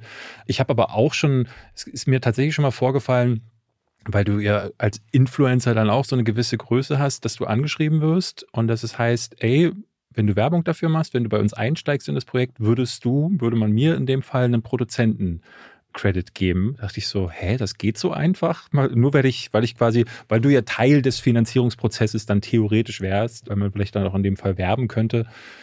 Ist das so ein, ein Deal, den man machen kann? ist eine ungeschützte Berufsbezeichnung. Ja, okay. Also jeder, der gerade zuhört, kann sich ab morgen eine Visitenkarte machen und sagen, dass er Produzent ist. Ja. Das geht erstmal. Am Anfang hat man dann halt nur eine Idee, ein Drehbuch, ein Paket Ja. und man ist dann wirklich Produzent, glaube ich, wenn man es wirklich auch geschafft hat, es zu finanzieren und auf die Strecke zu bringen. Was so ein bisschen um sich gegriffen hat die letzten Jahre ist, weil es so ungeschützt ist und weil man nicht so genau weiß, was macht diese Person eigentlich, dass die so ein bisschen inflationär rausgehen. Man kann fast mit hundertprozentiger Sicherheit davon ausgehen, wenn man die Hauptrolle sieht, dass sie auch einen Produzentencredit hat, dass da nicht die Arbeit für gemacht wurde, sondern dass einfach nur die Tatsache, dass der Name so berühmt ist, dass das die Finanzierung mit sich gebracht hat, dass es für diese Tatsache am Ende so einen Friss oder Stirb gegeben hat. Wenn ich nicht Produzentencredit kriege, dann mache ich nicht mit. Das ist so eine ganz häufige, bei großen Stars, das ist so eine ganz häufige Ja. Herangehensweise. Es gibt Ausnahmen. Hast du das? Das hast du persönlich schon erlebt? Das habe ich in der Tat auch schon persönlich erlebt. Es gibt die Produzenten Da und gucken wir Produzentinnen. mal die Liste durch. Es gibt die Gewerkschaft in Amerika, die PGA, Producers Guild of America. Ja. Und dort kann man beantragen, dass man den Zusatz P.G.A. Das habe ich mich schon immer achten, gefragt, was dieses PGA ist. Dass ihr diesen Zusatz bekommt. Und um diesen Zusatz zu bekommen, äh, müssen alle, die irgendwie Producer in ihrem Credit stehen haben eines Films, einen Fragebogen ausfüllen und sagen, was sie für den Film getan haben in verschiedenen Bereichen. Und das ist vielleicht ein ganz guter Leitfaden, um zu schauen, was macht denn eigentlich ein Produzent? Ja. Da wird gefragt, hast du die Stoffrechte mit organisiert? Hast du das Drehbuch mitentwickelt? Wer hat die Drehbuchautorin oder den Autoren ausgewählt? Wer hat die Regie ausgesucht? Wer hat sich um die Drehorte gekümmert? Wer hat die Finanzierung aktiv rangeholt? Wer hat die Verträge mit den Finanziers dann auch selber geschlossen und verhandelt? Wer hat das Greenlight gegeben, also den Point of No Return, wo man sagt, wir drehen das jetzt, selbst wenn wir noch nicht alles Geld zusammen haben? Wer hatte am Ende die wirtschaftliche Verantwortung für den Fall, dass man eine Million oder auch nur 50.000 übers Budget geht, was ganz schnell geht? Wer musste das am Ende decken und tragen? Wer hat dann sozusagen während des Drehs den Drehablauf jetzt nicht selber koordiniert? Das ist nicht explizit nicht die Produzentenaufgabe, aber wer war sozusagen der weisungsbefugte Chef gegenüber dem Line-Producer oder der Aufnahmeleitung, die dafür am Ende verantwortlich sind. Wer hat am Ende den Postproduktionsprozess begleitet? Wer hat geguckt, dass der Film geschnitten, gemischt und farbkorrigiert wird? Wer war eng an den VFXen mit dran und hat die mit abgenommen? Und wer hat am Ende sozusagen das Ganze wirtschaftlich verantwortet? So, das fasst es vielleicht ganz gut zusammen. Und die prüfen dann und sagen, okay, so und so viele Punkte sind erfüllt, du bekommst dieses PGA. Es gibt bis zu drei, glaube ich, die das kriegen können äh, bei einem Film oder vier. Und deswegen ist das ein Hinweis darauf, weil es den Wunsch auch gab, wir würden uns gerne unterscheiden von der Person, die sagt, ich krieg das jetzt, sonst mache ich nicht mit. Ja, ja. Was dann auch oft die Regie ist, wobei die Regie auch oft produzentenähnliche Entscheidungen betrifft, weil fast alles, was ich gerade aufgezählt habe, ja auch mit Kann eine produzentische Entscheidung ist. Ja. Also bei Sonne und Beton ganz explizit, da teile ich mir den Produzentencredit mit David Vennant, dem Regisseur, und das ganz zu Recht, weil wir haben alle diese Entscheidungen gemeinsam getroffen und wir haben alles sozusagen, sind wir gemeinsam angegangen.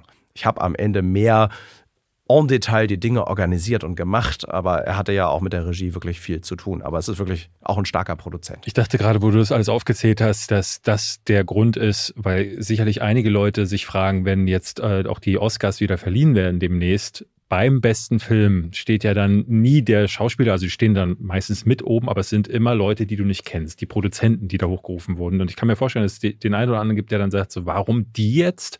Aber wenn ich das gerade so höre, dann wird natürlich deutlich, es gäbe diesen Film nicht. In Amerika gäbe es die Filme auf gar keinen Fall. Ja. Wenn du das mal mit der Autoindustrie vergleichst, dann sind die quasi wirklich so, die herrscht oder mit der Bauindustrie. Es ist quasi, die Bauindustrie ist, glaube ich, besser. Es gibt auch große Budgets, 1 bis 100 Millionen oder 250, das hat man auch beim Bauen, also vom Mehrfamilienhaus bis zu riesige Shoppingcenter. Und die Produzenten Amerika sind die Bauträger, die das initiieren, die Investoren haben und die das so vorantreiben. In Europa sind wir quasi eher, wir kommen vom Auteurfilm, das hat das europäische Kino groß gemacht und hier ist es sehr regiezentriert. Also hier rankt sich sehr viel um die Regie, da hängt auch viel nachher der Finanzierung dran, oh, der neue Film von dem oder der. Und äh, es wäre so, als wenn quasi die Architekten am Ende des Tages das entscheidende Element sind, was es ja auch gibt. Es Ja, ja, gibt klar. es gibt sozusagen einige wenige Architekten, die sind so berühmt, dass sie das tragen, aber das Gros der Häuser wird ja quasi von den Leuten, die das finanzieren, vom Bauträger. Also selbst Mhm. wenn du dir ein Einfamilienhaus in Brandenburg kaufst, ist ja am Ende nicht der Architekt das Entscheidende, sondern der Bauträger, weil der das alles entscheidet und finanziert. Das kann man damit vielleicht ganz gut vergleichen. In Europa ist es halt anders. Oder es kommt drauf an. Also die Komödie, die sich vielleicht manchmal generisch anfühlt, das ist eher Produzenten- und Produzentinnen-Kino. Mhm. Weil Konstantin sagt, wir brauchen mal wieder was mit Edin Hasanovic oder Warum sagst du eigentlich immer den? Die das sind doch eigentlich immer so Edin ist Schweike. super. Edin ist wirklich super und ein langer Weg. Na, na, und der macht eigentlich dazu, we- der wenig hatte jetzt Komödien. demletzt gerade erst wieder was im Kino. Ne? Trauzeugen meinst du? Trauzeugen, genau. ja, aber der das war macht die, ja die mir sonst als eigentlich letztes- wenig sowas. Also ich meine, Schweighöfer brilliert, also brilliert Schweighöfer ja macht mit diesem, das diesem, ja nicht mehr, der diesem ist ja rübergewandert Bei quasi. Schweighöfer muss man sagen, dass es ein sensationeller Schauspieler ist. Ich weiß nicht, ob ihr Kammerflimmern damals gesehen habt. Mhm. Na, das Ding, was war denn das Ding groß gefeiert wurde, doch als er Ranitzky, Reich Ranitzky Genau. Verkörpert Hat hat. da auch, habe ich gerade letztens nochmal reingeschaut, Mhm. weil For Disclosure, mein nächster Film, da spielt Matthias die Hauptrolle. Ah. Und ich finde, dass er einer der spannendsten Schauspieler in Deutschland ist, wenn man sieht, wie der in Kammerflimmern da eine Emotion rüberbringt. Also der hat ein Handwerk dabei. Das kann man halt nur nicht in einer seichteren Komödie abrufen. Aber deswegen hat er ja auch in Amerika Auftritte und Rollen. Das hätte er nicht, wenn er ein flacher Schauspieler wäre. Ich fand ihn jetzt auch in äh, Girl You Know It's True, dem Milli Vanilli-Film, tatsächlich. Äh, da dachte ich erst so, oh, fällt er so ein bisschen raus, weil er in den letzten amerikanischen Filmen hat er genervt. Aber da fand ich ihn ganz gut. Und ja, in den deutschen Filmen, ich hatte jetzt am Wochenende leider kein Ohrhasen mal wieder geschaut, weil ich gerade eine Till Schweiger-Retrospektive mache. Und da ist der ganz, also super jung, so richtig Babyface mit Babyspeck im Gesicht. Da dachte boah, der wusste ich gar nicht, dass der, weil ich glaube, bei mir ist er zuerst aufgeschlagen. Weiß ich gar nicht, womit ist Matthias Schweighöfer das erste Mal richtig bekannt geworden? Das war so, also ich weiß, dass Soloalbum, ja, Soloalbum, ich sagen. ne? Ja, Soloalbum. Soloalbum. Und Aber- Kammerflimmern damals aber war das- so ein ja, Geheimtipp. das ist ein Spitzenfilm. Das ist halt so ein Thema, ne? Weil wir haben über das Angebot, was so typisch deutsches Kino ist, ja geredet. Und da ist es manchmal auch so, dass wenn du halt immer wieder das auftrittst und immer wieder in diesen Rollen zu sehen bist, dann denken die Leute natürlich auch, du kannst vielleicht nicht mehr. Dann kommt so eine Caroline Herfurth daher, die ja auch so ein bisschen in diesem Genre ist, aber trotzdem den echteren Blick bekommt. Oder ein Tom Schilling seit Crazy dann irgendwann gesagt hat, ich gehe den ernsteren Weg. Ne? Als ich noch gespielt habe, habe ich den in Oh Boy dann selbst gesehen mit vor der Kamera, aber jetzt auch in eine Million Minuten, wo dann, aber die kriegen halt sehr schnell eine bestimmte Richtung und da kommst du in Deutschland schwieriger raus. Um Edin jetzt noch mal klar zu benennen, ich meine, ey, der ist eine der auch der größeren Rollen in, im Westen nichts Neues. So Oscar-Geschichte. Also, das ein ist eine Frage Typ von und Angebot. Und ich wette, Ja, dass ja. viele von diesen Schauspielern, die wir auch schnell abstempeln, als für bestimmte Rollen und Charaktere, und das ist der Grund, warum ich der Branche ja den Rücken zugewendet habe. Als dicker Typ ist man entweder der Böse oder der Dumme gewesen. Das ging mir auf den Sack in den Rollen. Krass. Wenn es viele Genre gäbe, würden die Leute sich auch viel stärker etablieren können. Und damit schalten wir rein in die Werbung. Ach, weißt du, was ich letztens dachte? Ich lief durchs Haus, David, und hab gesungen. Weißt du, was ich gesungen habe? David ist der beste Freund der Welt. Das mache ich morgens, aber dann, wenn langsam Mittagszeit ist und ich was kochen will aus guten Zutaten, die lange haltbar sind, Aha. dann gehe ich durchs Haus und singe Oh coro mio, oh coro mio. Mhm. Und denke immer an die Choro-Drogerie. Ja. Singen die Katzen die, auch mit? Die, manchmal ja, und es kommt drauf an, ob sie Ja. gerade schlafen. Wenn ihr sagt, ihr wollt haltbare Lebensmittel in großen Mengen haben, das können Nüsse sein, das können hauchdünne Apfelchips sein, das kann Reis sein, kann Pasta sein. Ich habe, auch wenn ich Salate mache, immer schön so Zuckermais aus der Dose, ob wieder Erbsen, Kichererbsen, wenn ich Hummus mache, leckere Tahini. David, es gibt so unglaublich viel bei Koro. Ich habe jetzt auch deren Teller bestellt. Die haben schöne Teller und ihre Edelstahlpfannen sind richtig gut. Ich habe damit schon zubereitet. Also immer wieder was, was Neues zu entdecken. Die haben Teller und auch Schüsseln. Auf jeden Fall, schaut euch bei der Koro Drogerie gerne mal um. Da werdet ihr fündig. Richtig gute Zutaten zu einem fairen Preis, wo ihr auch immer sehen könnt, wie sich der Preis entwickelt hat über die letzten Jahre. Und wenn ihr sagt, oh, das, was der Robert da sagt, der kocht ja gerne, der wird ja keinen Scheiß erzählen, das probiere ich auch mal aus, dann könnt ihr bei der Bestellung auch noch Schwafel 5 im Bezahlvorgang verwenden. Schwafel als Wort, 5 als Ziffer und spart nochmal 5% auf den eh schon sehr fairen Preis. Danke an die Koro Drogerie. Und damit schalten wir raus aus der Werbung zurück in den Podcast. Eine Sache. Ja. Ich muss kurz mal, ich möchte nämlich gezielt voran, weil ich gucke immer auf die Uhr und ich, Ich weiß, noch wir haben vielleicht erzählt, ne? wir haben noch so 20, du hast schon viel erzählt, aber wir haben so 20, 25 Minuten noch. Eine Sache, die so ich sehr spannend fände, ist mal ganz explizit, weil wir uns beide bei einer Konferenz der Produzentenallianz kennengelernt. Und da hast du nämlich darüber gesprochen, ihr macht Sonne und Beton und ihr habt gar nicht so viel Geld gehabt. Dann stehst du da und musst dafür sorgen, dass das nicht zu teuer wird. Und hast ja ganz praktische Einfälle gehabt. Ja, also ich habe mir mal so den Prozess des Filmemachens angeschaut. Und weil es ja doch auch teilweise große Egos gibt, die da so mit einhergehen. In Cast, aber auch die, auch Kamera und Regie und so. Manchmal gibt es da große Egos. Das ist einfach in diesem Beruf so wie in vielen anderen kreativen Bereichen auch. Gibt es so einen Wasserkopf an Dingen? Es sieht immer so ein bisschen aus wie Zirkus Roncalli ist in der Stadt. Da steht dann da die sogenannte Base. Das besteht dann aus 20 Wohnwagen und großen Catering-Trucks. Und da haben wir gleich gesagt, so wollen wir nicht in der Gropio-Stadt aufschlagen. Wir wollen ja. da nicht als so Fremdkörper ankommen, sondern wir wollen mit der Gropio-Stadt gemeinsam diesen Film machen. Wir wollen, wir wollen die Komparsen von da haben. Wir haben auch castmäßig da gesucht. Unser Lukas, unsere Hauptrolle, kommt aus Neukölln. Mhm. Und da spart man irre viel Geld, wenn man nicht diesen Zirkus macht, weil dieser Zirkus muss dann von Leuten betrieben werden, das muss mit Generatoren, mit Strom versorgt werden. Da müssen all diese Leute in irgendwelchen Limousinen gefahren werden.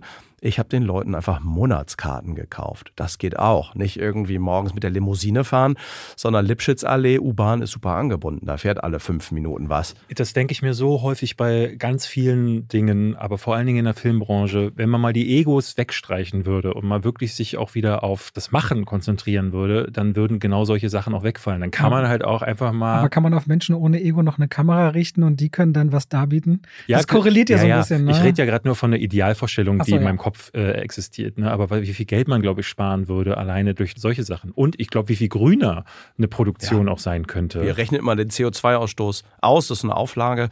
Und da waren wir sehr, sehr grün mit dem Film. Ja. Weil wir hatten null Flüge auf der Uhr. Normalerweise wollen die Leute ja immer für alles fliegen. So. Und ja, auch von München und äh, Berlin. Und ich fahre auch mit dem Zug nach London und so. Also gar kein CO2-Ausstoß. Sehr, sehr klein. Und es gab keine Egos, weil das, was wir wollten, war möglichst viele Drehtage. Weil das ist für mich so ein bisschen der Schlüssel zur Qualität. Und um mal so Größenordnung zu geben, also so ein Soko-Tatort hat so um die 20 Drehtage. Normaler, mittelgroßer Kinofilm. Das heißt, die drehen drei Minuten pro Tag? Sowas. Ja. Drei bis vier Minuten am Tag. Ja. Äh, nee, mehr, ne? Das sind ja 90 Minuten. Eher vier Minuten. Minuten? Viereinhalb, ah, okay. viereinhalb Minuten am Tag. Dann der Kinofilm hat 30 Drehtage, genau, da sind es dann drei Minuten. Ist dann auch Schluss? Also würden, wenn vier Minuten drin sind, sagen dann alle, ey, wir haben die vier Minuten heute schon du durch. Du hast ja eine Dispo, was du heute für Bilder und Locations hast und dann ist ja irgendwann noch Drehschluss. Man teilt das so auf, also pro Tag. Ja. Und wenn du wenn du beim Tatort eine Verfolgungsjagd drehst und jemand rempelt durch 20 Komparsen, drehst du am Tag nur zwei Minuten, musst aber am nächsten Tag dann sieben Minuten irgendwie ah, ja. reinknallen mhm. und dann musst du irgendwie wirklich richtig Strecke machen in irgendein Kommissariat. Also geht Die, aber Dialoge, auch. Verhöre, schnell, drei Minuten. Genau, zack, zack, zack, durch. Erster Take wird genommen. Ein wirklich großer Kinofilm in Deutschland hat in der Regel so 40 Drehtage mhm. und wir hatten 59 Drehtage. Weil wir wussten, diese Schlägerei zum Beispiel am Anfang, die muss wehtun. Und eine Schlägerei ist immer Stunts und ein, es ist immer spezial. Das kann man nicht so improvisieren oder ja, ja. da steht eine Zeile im Drehbuch, sie, hauen, sie sich. hauen sich auf die Nase, bis die Knochen brechen. So, das oder was auch immer dann da steht. Das haben wir zwei geschlagene ganze Tage gedreht. Und wir hatten insgesamt ein Budget von ein bisschen über 4 Millionen Euro. Bei uns hat der Drehtag vielleicht nur 30.000, 40.000 Euro gekostet, weil wir so klein und bescheiden waren. Du sagst immer, wie, bist du viel vor Ort auch dann? Bist du oft am Set? Ich war jeden Tag ja? eigentlich von ah, A bis Z am Set musste einmal kurz nach Cannes, weil wir da mit Annette das Festival eröffnet haben mit Annette. Bist du dann freiwillig am Set oder musst du, weil du das Gefühl hast, hier könnte jeden Moment irgendwas aufschlagen, was du Fall, lösen musst? In dem Fall musste ich, weil eine Sache, die auch dem Rotstift zum Opfer gefallen war, war die Position des Line Producers. Aha. Der Line Producer wiederum oder der Herstellungsleiter ist, das ist die Person, die quasi kaufmännisch alle Day-to-Day-Entscheidungen trifft. Also die mhm. wirklich guckt, können wir uns das leisten, können wir uns das nicht leisten. Jemand wird krank, ich brauche Ersatz, wen ja. nehmen wir? Also es ist die Person, da hatte ich von vornherein schon schon gesagt, das mache ich mal einfach selber. Wir hatten dann aber Corona bedingt. Wie machst du das? Du, also bist doch auch Vater. Ja. Wie macht, wie macht mal meine Tochter? Wollte nee. ja sagen, das klingt so, echt, das klingt so stressig. Der kommt ja an mir, steigt der Stress schon auf. Meine, meine Tochter war bei Drehbeginn vier Monate alt. Ja. Und ich habe wirklich die Zeit zwischen vier und sieben Monaten eigentlich halbwegs verpasst. Oh wir hatten so viele Sorgen. Und zwar Haupt-Corona-Zeit. Wir hatten mhm. teilweise 80 Komparsen in dieser Schulaula-Szene, wo die Computer vorgestellt werden. Mhm. Und es waren dann wirklich alles Leute aus der Gruppio-Stadt, die in ihren Sommerferien jetzt auch nicht die zuverlässigsten Jugendlichen aller Zeit waren, aber die dafür ordentlich Stimmung gemacht haben. Es war echt krass. Es war wirklich ein krasser Dreh, aber es hat uns auch das Vertrauen gegeben, dass wir, egal wie schlimm die Dinge sind, die gerade schief gehen, wir den Karren wieder aus dem Dreck gezogen bekommen. Und am Ende hatten wir genug Geld, den Film fertig zu machen, bis auf halt zwei, drei Musikrechte. Die waren dann nicht mehr drin. Mhm. Und da hat uns dann Felix geholfen. Apropos Karren, du hast ja auch so Sachen entschieden, wie dass die Ausstattungsautos, die alle irgendwie Anfang 2000 aussehen, wurden kurzerhand in Produktionsautos auch umgewandelt am Set, ne, mit stimmt, denen dann alle ja. rumgefahren sind. Ja, ja, die Geschichte hatte ich schon vergessen. äh, in der Tat, normalerweise mietet man einen Fuhrpark, der besteht aus 20, 30 Mietwagen. Das holt Mhm. man sich bei einem der großen Mietwagenanbieter und kostet bei so einem Film im Schnitt 70.000 Euro. Wir hatten am Ende zwei, drei Autos uns gemietet. Die brauchte man einfach, um auch minderjährigen Cast von A nach B zu bringen. Aber die einzelnen Leute, die nicht mit dem BVG-Ticket klargekommen sind, die haben wir dann einfach in die 500-Euro-Karren gesetzt, die wir auch bei jeder Szene in den Hintergrund gestellt haben, damit man uns das Historische im Film abnimmt, weil der spielt ja im Jahr 2003. Und so hatte ich nachher aus der Position 70.000 Euro für Autos, hatte ich am Ende 12 oder 15.000 Euro für Autos gemacht. Und so haben wir uns jede einzelne Position angeschaut und geguckt, können wir das nicht irgendwie anders machen? Und gleichzeitig bei Dingen, wir hatten zum Beispiel den besten Drone-Operator, also Drohnenkameramann für diese Etablierung des, des Stadtteils, hatten wir für den Film, der gar nicht zu unserem Budget passte und gar nicht zu diesen Effekten, die man erbringen musste, passte, der aber einfach der allerbeste war. Und der, das hat so einen wahnsinnigen Spaß gemacht, mit dem das irgendwie dann diese, diese Luftaufnahmen zu machen. Wir hatten, wir hatten Stunts, wir hatten all diese Dinge, die eigentlich teuer sind, die man normalerweise als erstes wegstreicht, die haben wir verteidigt, indem wir halt die anderen Dinge die komfortabel sind und die dafür sorgen, dass man seine Familie sieht. Die, äh, die Dinge, Gestrichen habt. die haben wir gestrichen, genau. Was natürlich auf Dauer auch nicht der Standard sein Ja. kann, zu sagen, so machen wir Filme, ne? Ja, Also, ne, wenn du eh dieses große Risiko trägst und dann eben aber auch noch so ein, so ein Private Toll quasi auf dieser Rolle liegt, das kann man ja dann nicht ewig durchhalten. Ja, also meine wunderbare Frau hat mir nach meinem letzten Dreh gesagt, wenn das nochmal so passiert, dann wird sie bei aller Liebe irgendwie nicht ganz sicher sein, ob das sinnvoll ist, dass sie ihrer Tochter jeden Abend erklären muss, dass ich halt nie da bin. Ja. Das meinte sie steht auch nicht in einem Verhältnis zu einem möglichen Gewinn, der dann reinkommt. So und man lebt ja auch und das merke ich auch. Ich bin jetzt 46, man lebt ja wirklich nur einmal. Und ja, so Fragen stellen sich einem dann. Aber das Ja. Schöne ist, wir hatten jetzt so einen tollen Erfolg mit Sonne und Beton, weil was ganz selten ist, die Kritiker waren wirklich eigentlich alle positiv. Zuschauerreaktionen waren ganz toll. Es sind Leute ins Kino gegangen, die eigentlich fast noch nie einen deutschen Kinofilm gesehen haben, was mich persönlich total freut. Wir haben jetzt so ein bisschen so eine Carte Blanche für unseren nächsten Film. Und ich kann noch nicht viel sagen, aber es wird ein großer Genrefilm für deutlich über 10 Millionen Euro, wo wir ein Genre Aber ist erzählen. das der mit Matthias Schweighöfer? Nee. Nee. nee, Aber das, ist, automatisch wieder bei der Konstantin? das darf ich alles noch nicht sagen. Es ist auch alles noch nicht es, es geht spruchreif. nur Ich wünsche mir Konstantin, Fantasy Warner, oder Science Leonine. Fiction. Oder ja, Fantasy Ich meine, die oder Eins von beiden ist Eins es von beiden. Aber ganz ist ehrlich, die geil. Konstantin, Das ist dieser, ja nice. dieser zweite, die vier Musketiere-Film ist nie gekommen, der im Dezember kommen sollte, diese mega teure deutsch-französische Produktion. Doch. Nicht mehr der Mac, Lady Macbeth oder wie der hieß? Lady, Äh, du meinst nach D'Artagnan. genau, der zweite Teil ist Die- nie die- gekommen, äh, sollte im Dezember kommen. Aber in Deutschland nicht, aber in den, äh, ich glaube, der ist drüben In Frankreich ist es ein gigantischer Erfolg. Ach so, hier, hier, keine ja. Ahnung, was hier passiert. Ich glaube, der erste Teil hat nicht so funktioniert, was dann auch wieder schade ist, weil Ja, die ja. Konstantin wird sehr viel Geld bezahlt haben, Ja, weil ja. es ein toller Cast ist. Okay, also eins von Ja. macht ihr, da freue Also wir ich machen mich. ein Das ist ja großes, düsteres, verstörendes Genre, das alle Knöpfe drückt von Wenn du willst, kannst du dann hier wieder vorbeikommen und zum Start drüber erzählen. Sehr gut, weil es gibt in meinen Augen nur zwei der, Leute. Bitte, günst- bitte. günstiger kriegst du bei deinem Rotstift die Promo nicht. Super. Ja, nee, äh, also das ist sowas, wo ich mich auch freue, das aus Davids Hand zu sehen, der so kompromisslos. Ah, er macht das auch wieder. Ja, ah, er cool. macht das auch wieder. Und der so kompromisslos mit so einer großen Vision die Dinge macht. Und das, was damals, ich möchte, dass es wehtut, wenn der Lukas raucht. Ich möchte, dass man die Knochen brechen hört.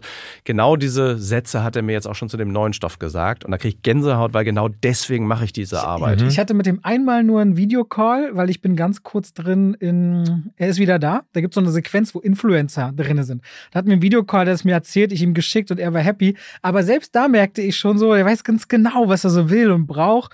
Super spannender Typ. Es macht einen irren Spaß und ich glaube, dann werden wir halt sehen, ob es funktioniert. Ja. Und wir werden auch sehen, ob wir es finanziert kriegen. Ich glaube, ohne den Erfolg von Sonne und Beton würde uns keiner, was auch immer das am Ende sein werden, 14, 15, 18 Millionen Euro in die Hand drücken. Warum auch? Das ist ja wirklich viel Geld und teilweise ist es sogar Steuergeld.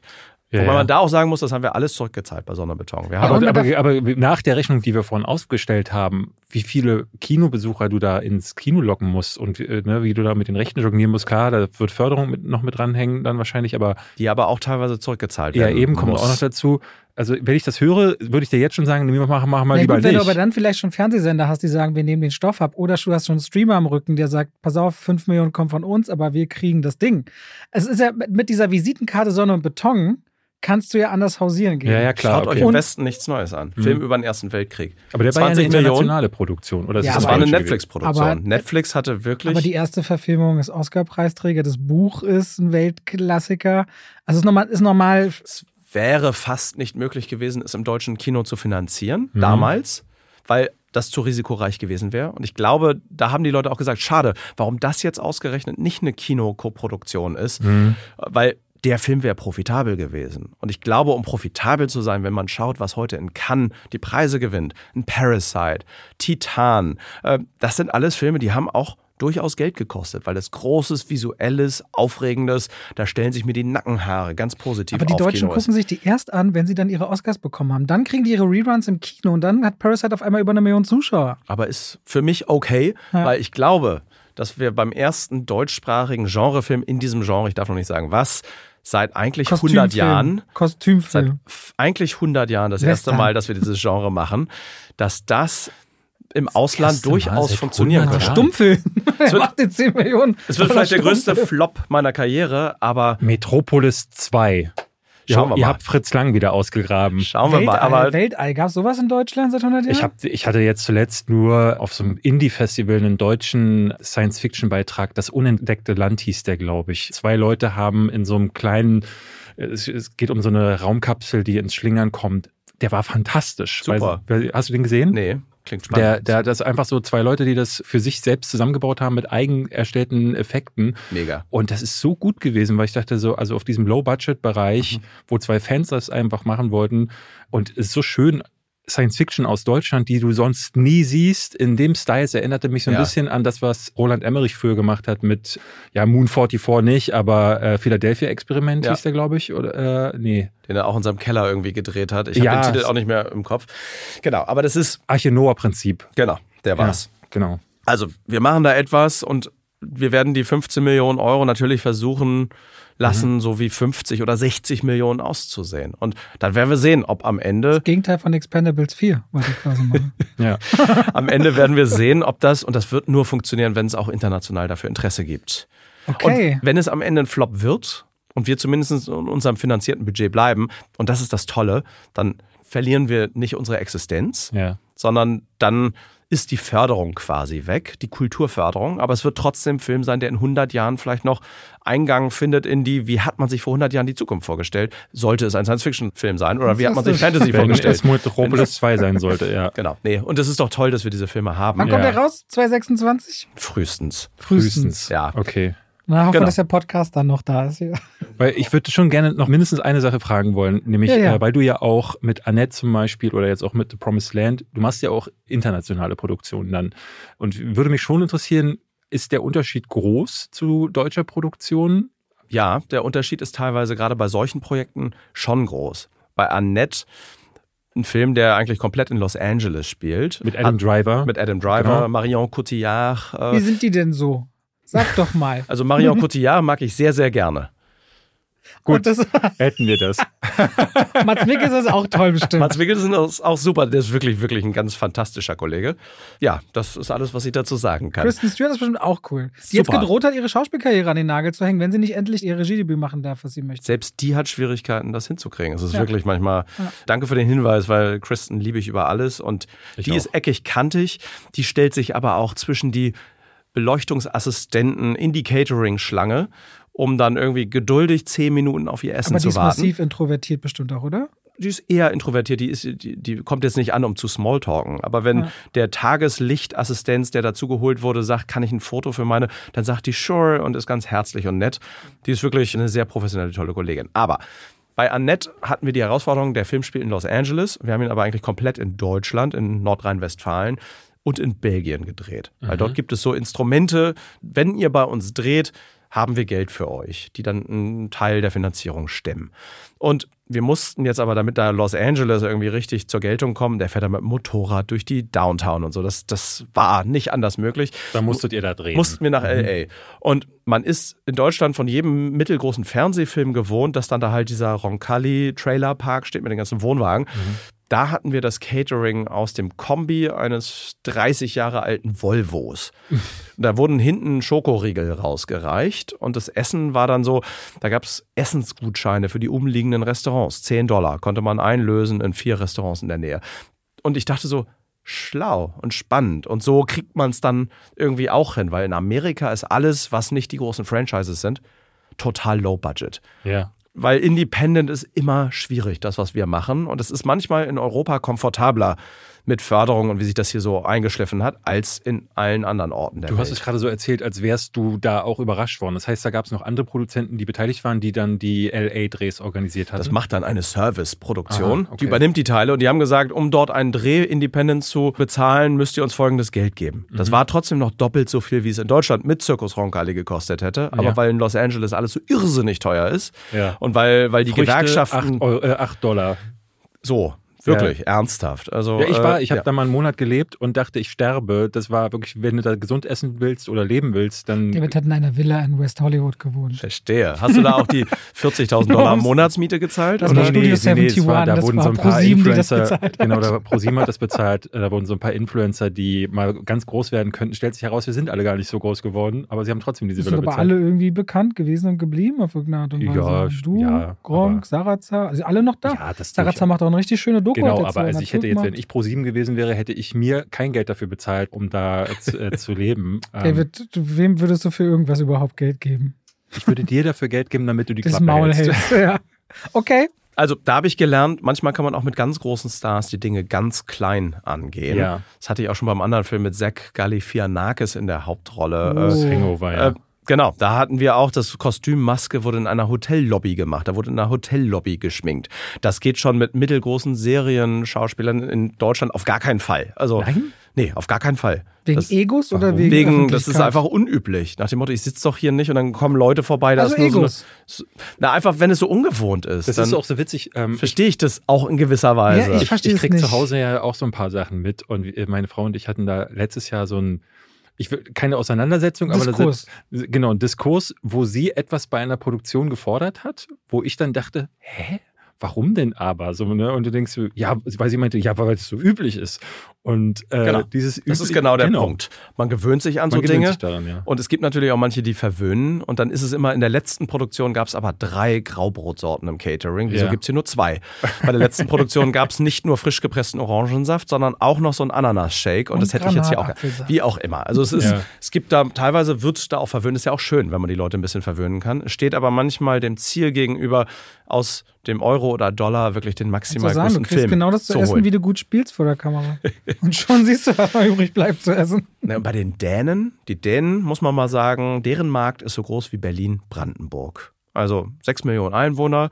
Also ein Markt, aus dem man heraus niemals vier, fünf Millionen Euro refinanzieren könnte. Es ist einfach schlichtweg unmöglich. Ja. Höchste Zuschauerzahl da 800.000. Das ist das allerhöchste, was jemals so. Und da hat im Grunde jeder gesehen, der ein Kino betreten würde. Das entspricht in Deutschland dann quasi irgendwie 14, 15 Millionen, ist also mehr Schuh des Manitou. Ja. Und dort gab es eine Firma, vor 25 Jahren, die haben in diesem etwas schläfrigen Fördersystem, das die damals hatten in Dänemark, kein Geld bekommen, weil deren Ideen krawallig, edgy und besonders waren und überhaupt nicht in irgendeine Schublade passte. Und die haben dann mit ihren kleinen Videokameras angefangen, die Filme einfach auf Video, auf digital DV zu drehen und mit lausigsten Tonen haben die das zusammengeschustert und mhm. dieser junge Kollege hieß Lars von Trier, kannte keiner. Hat man schon mal gehört. Und dann gab es einen, der hieß Thomas Winterberg, der hat einen Film über ein Familienfest gemacht, mhm. wo es darum ging, dass der Missbrauch in der Familie mal offen angesprochen wurde.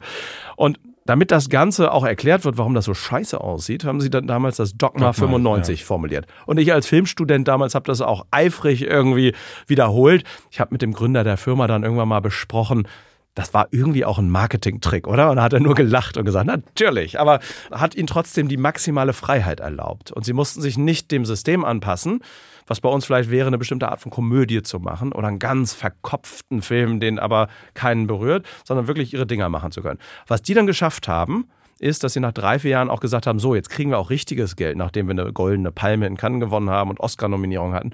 Jetzt machen wir halt so Filme wie Melancholia von Lars von Trier. Wir machen eine ganz andere Art von Film mit Hollywood-Stars, großer Emotion, großem Orchester, Gänsehaut und großer Kamera. Ich weiß nicht, ob ihr den Film gesehen habt, Ja, ja, aber klar. Meisterwerk. Ja, ja. Und dass das sozusagen nach Idioten ein paar Filme weiter ist von Lars von Trier, ist schon erstaunlich. Und das würde ich mir in Deutschland wünschen, dass wir, nachdem wir 25 Jahre versucht haben, die Auteurfilme Ende der 70er Jahre immer wieder zu rekreieren im Arthouse-Bereich und nachdem wir jetzt versuchen, seit 25 Jahren die Berliner Schule immer wieder zu rekreieren, wo es um gefühllose Leute leben irgendwo, uns passiert nichts. Ich hatte neulich über Christian Petzolds Roter Himmel gesprochen und da haben mir dann Leute auch gesagt, ähm, weil ich meinte, der ist so öde, der hat mit mir gar nichts gemacht und die Leute so, nein, das ist die Berliner Schule und ich denke so, hm, Christian ja, Petzold möchte ich davon fast noch ausnehmen, weil seine Filme irgendwie noch Ja. funktionieren. Aber es gibt da auch so eine Reihe an Filmen, die sind einfach in meinen Augen, Entschuldigung an die Kollegen da draußen, solltet ihr das hören. Aber, und es ist gut, dass es euch gibt, aber es sollte nicht nur das geben. Mhm. Es sollten vielleicht fünf oder zehn Prozent sein.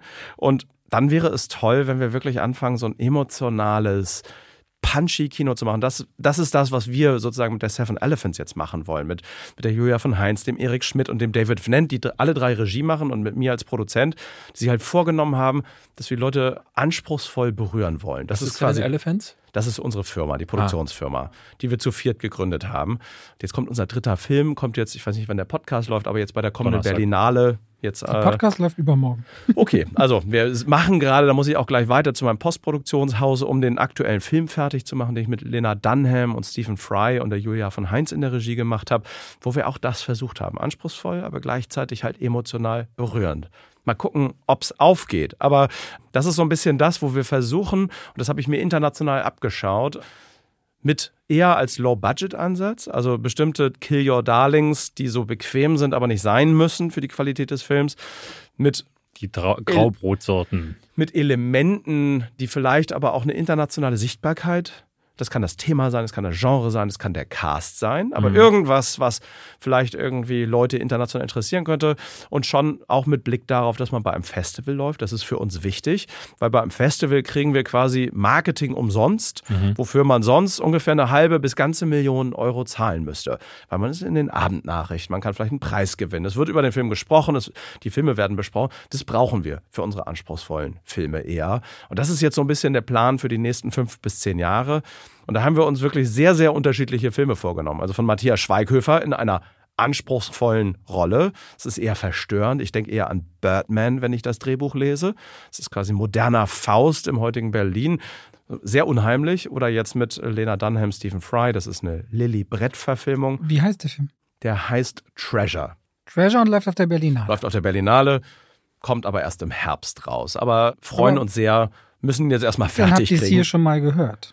Ja, und ich, ich Und Sonne und Beton im Open-Air-Kino wieder gucken im Sommer. Sonne und. Beton im Open-Air-Kino. Vielleicht schaffen wir die 1,2. Damit macht ihr dann die Kamerafrau glücklich. Die kriegt dann nämlich nochmal richtig Geld, weil es gibt immer so Bumper, wo man nochmal Geld bekommt. Und 1,2 Millionen ist ein Bumper.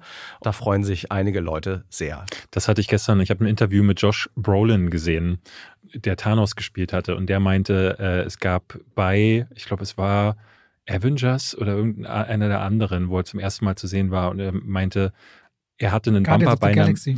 Nee, ich glaube, es war ein anderer. Er hatte einen, weil der Bumper war bei einer Milliarde. Und Mhm. unter einer Milliarde ha- hat er diese Ausschüttungen nicht bekommen. Und der erzählt immer wieder, er war so broke, dass er für, ich glaube, für American Gangster, den Ridley Scott-Film, Mhm. hat er große Beteiligung bekommen.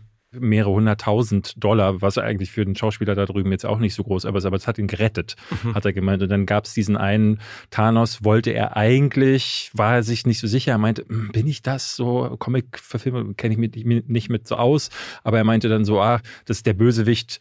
Also am Anfang war gar nicht geplant, dass Thanos so der große Bösewicht in Avengers Endgame oder Infinity mal sein würde, sondern so ein kleines Cameo. Und da hat er dann mal so kurz zugesagt. Und dann hat er plötzlich diesen einen Bumper da gerissen durch ein Ding und meinte, hat plötzlich ist er reich und sagte so, er wusste gar nicht, was er machen sollte. Er er hat den Podcast mit Tony Hawk geführt und Tony Hawk sagte, äh, ja, ja, ich habe das auch schon mal gehabt, als sie ihm die äh, Markenrechte seines Namens für das Tony Hawk Videospiel abgekauft haben, haben sie ihm auch eine Summe genannt und er meinte, ob da jetzt noch drei Nullen mehr oder weniger dran sind, das ist für ihn ein Betrag, den er so noch nie gesehen hat und das fand ich sehr interessant, dass, äh, dass es sowas wie Bumper gibt, habe ich nicht gewusst, ja. selbst für die Großen im amerikanischen Geschäft. Das Irre, das habe ich auch vorhin von dem Regisseur mit dem großen Franchise gehört. Er ja. meinte, wenn bestimmte Bumper gerissen sind, dann kann ich davon 30, 40 Jahre in Berlin komfortabel leben. Krass. Das ist aber im deutschen Film nicht so. Aber also, das macht ja ihr neu mit eurem Genre 10 Millionen Euro, 15 Millionen Euro Film. Wäre toll. Ich sperre dich, mich da nicht großes wir, Risiko. Wir kannten äh, dich noch, bevor du Milliardär warst, Fabian. Milliardär.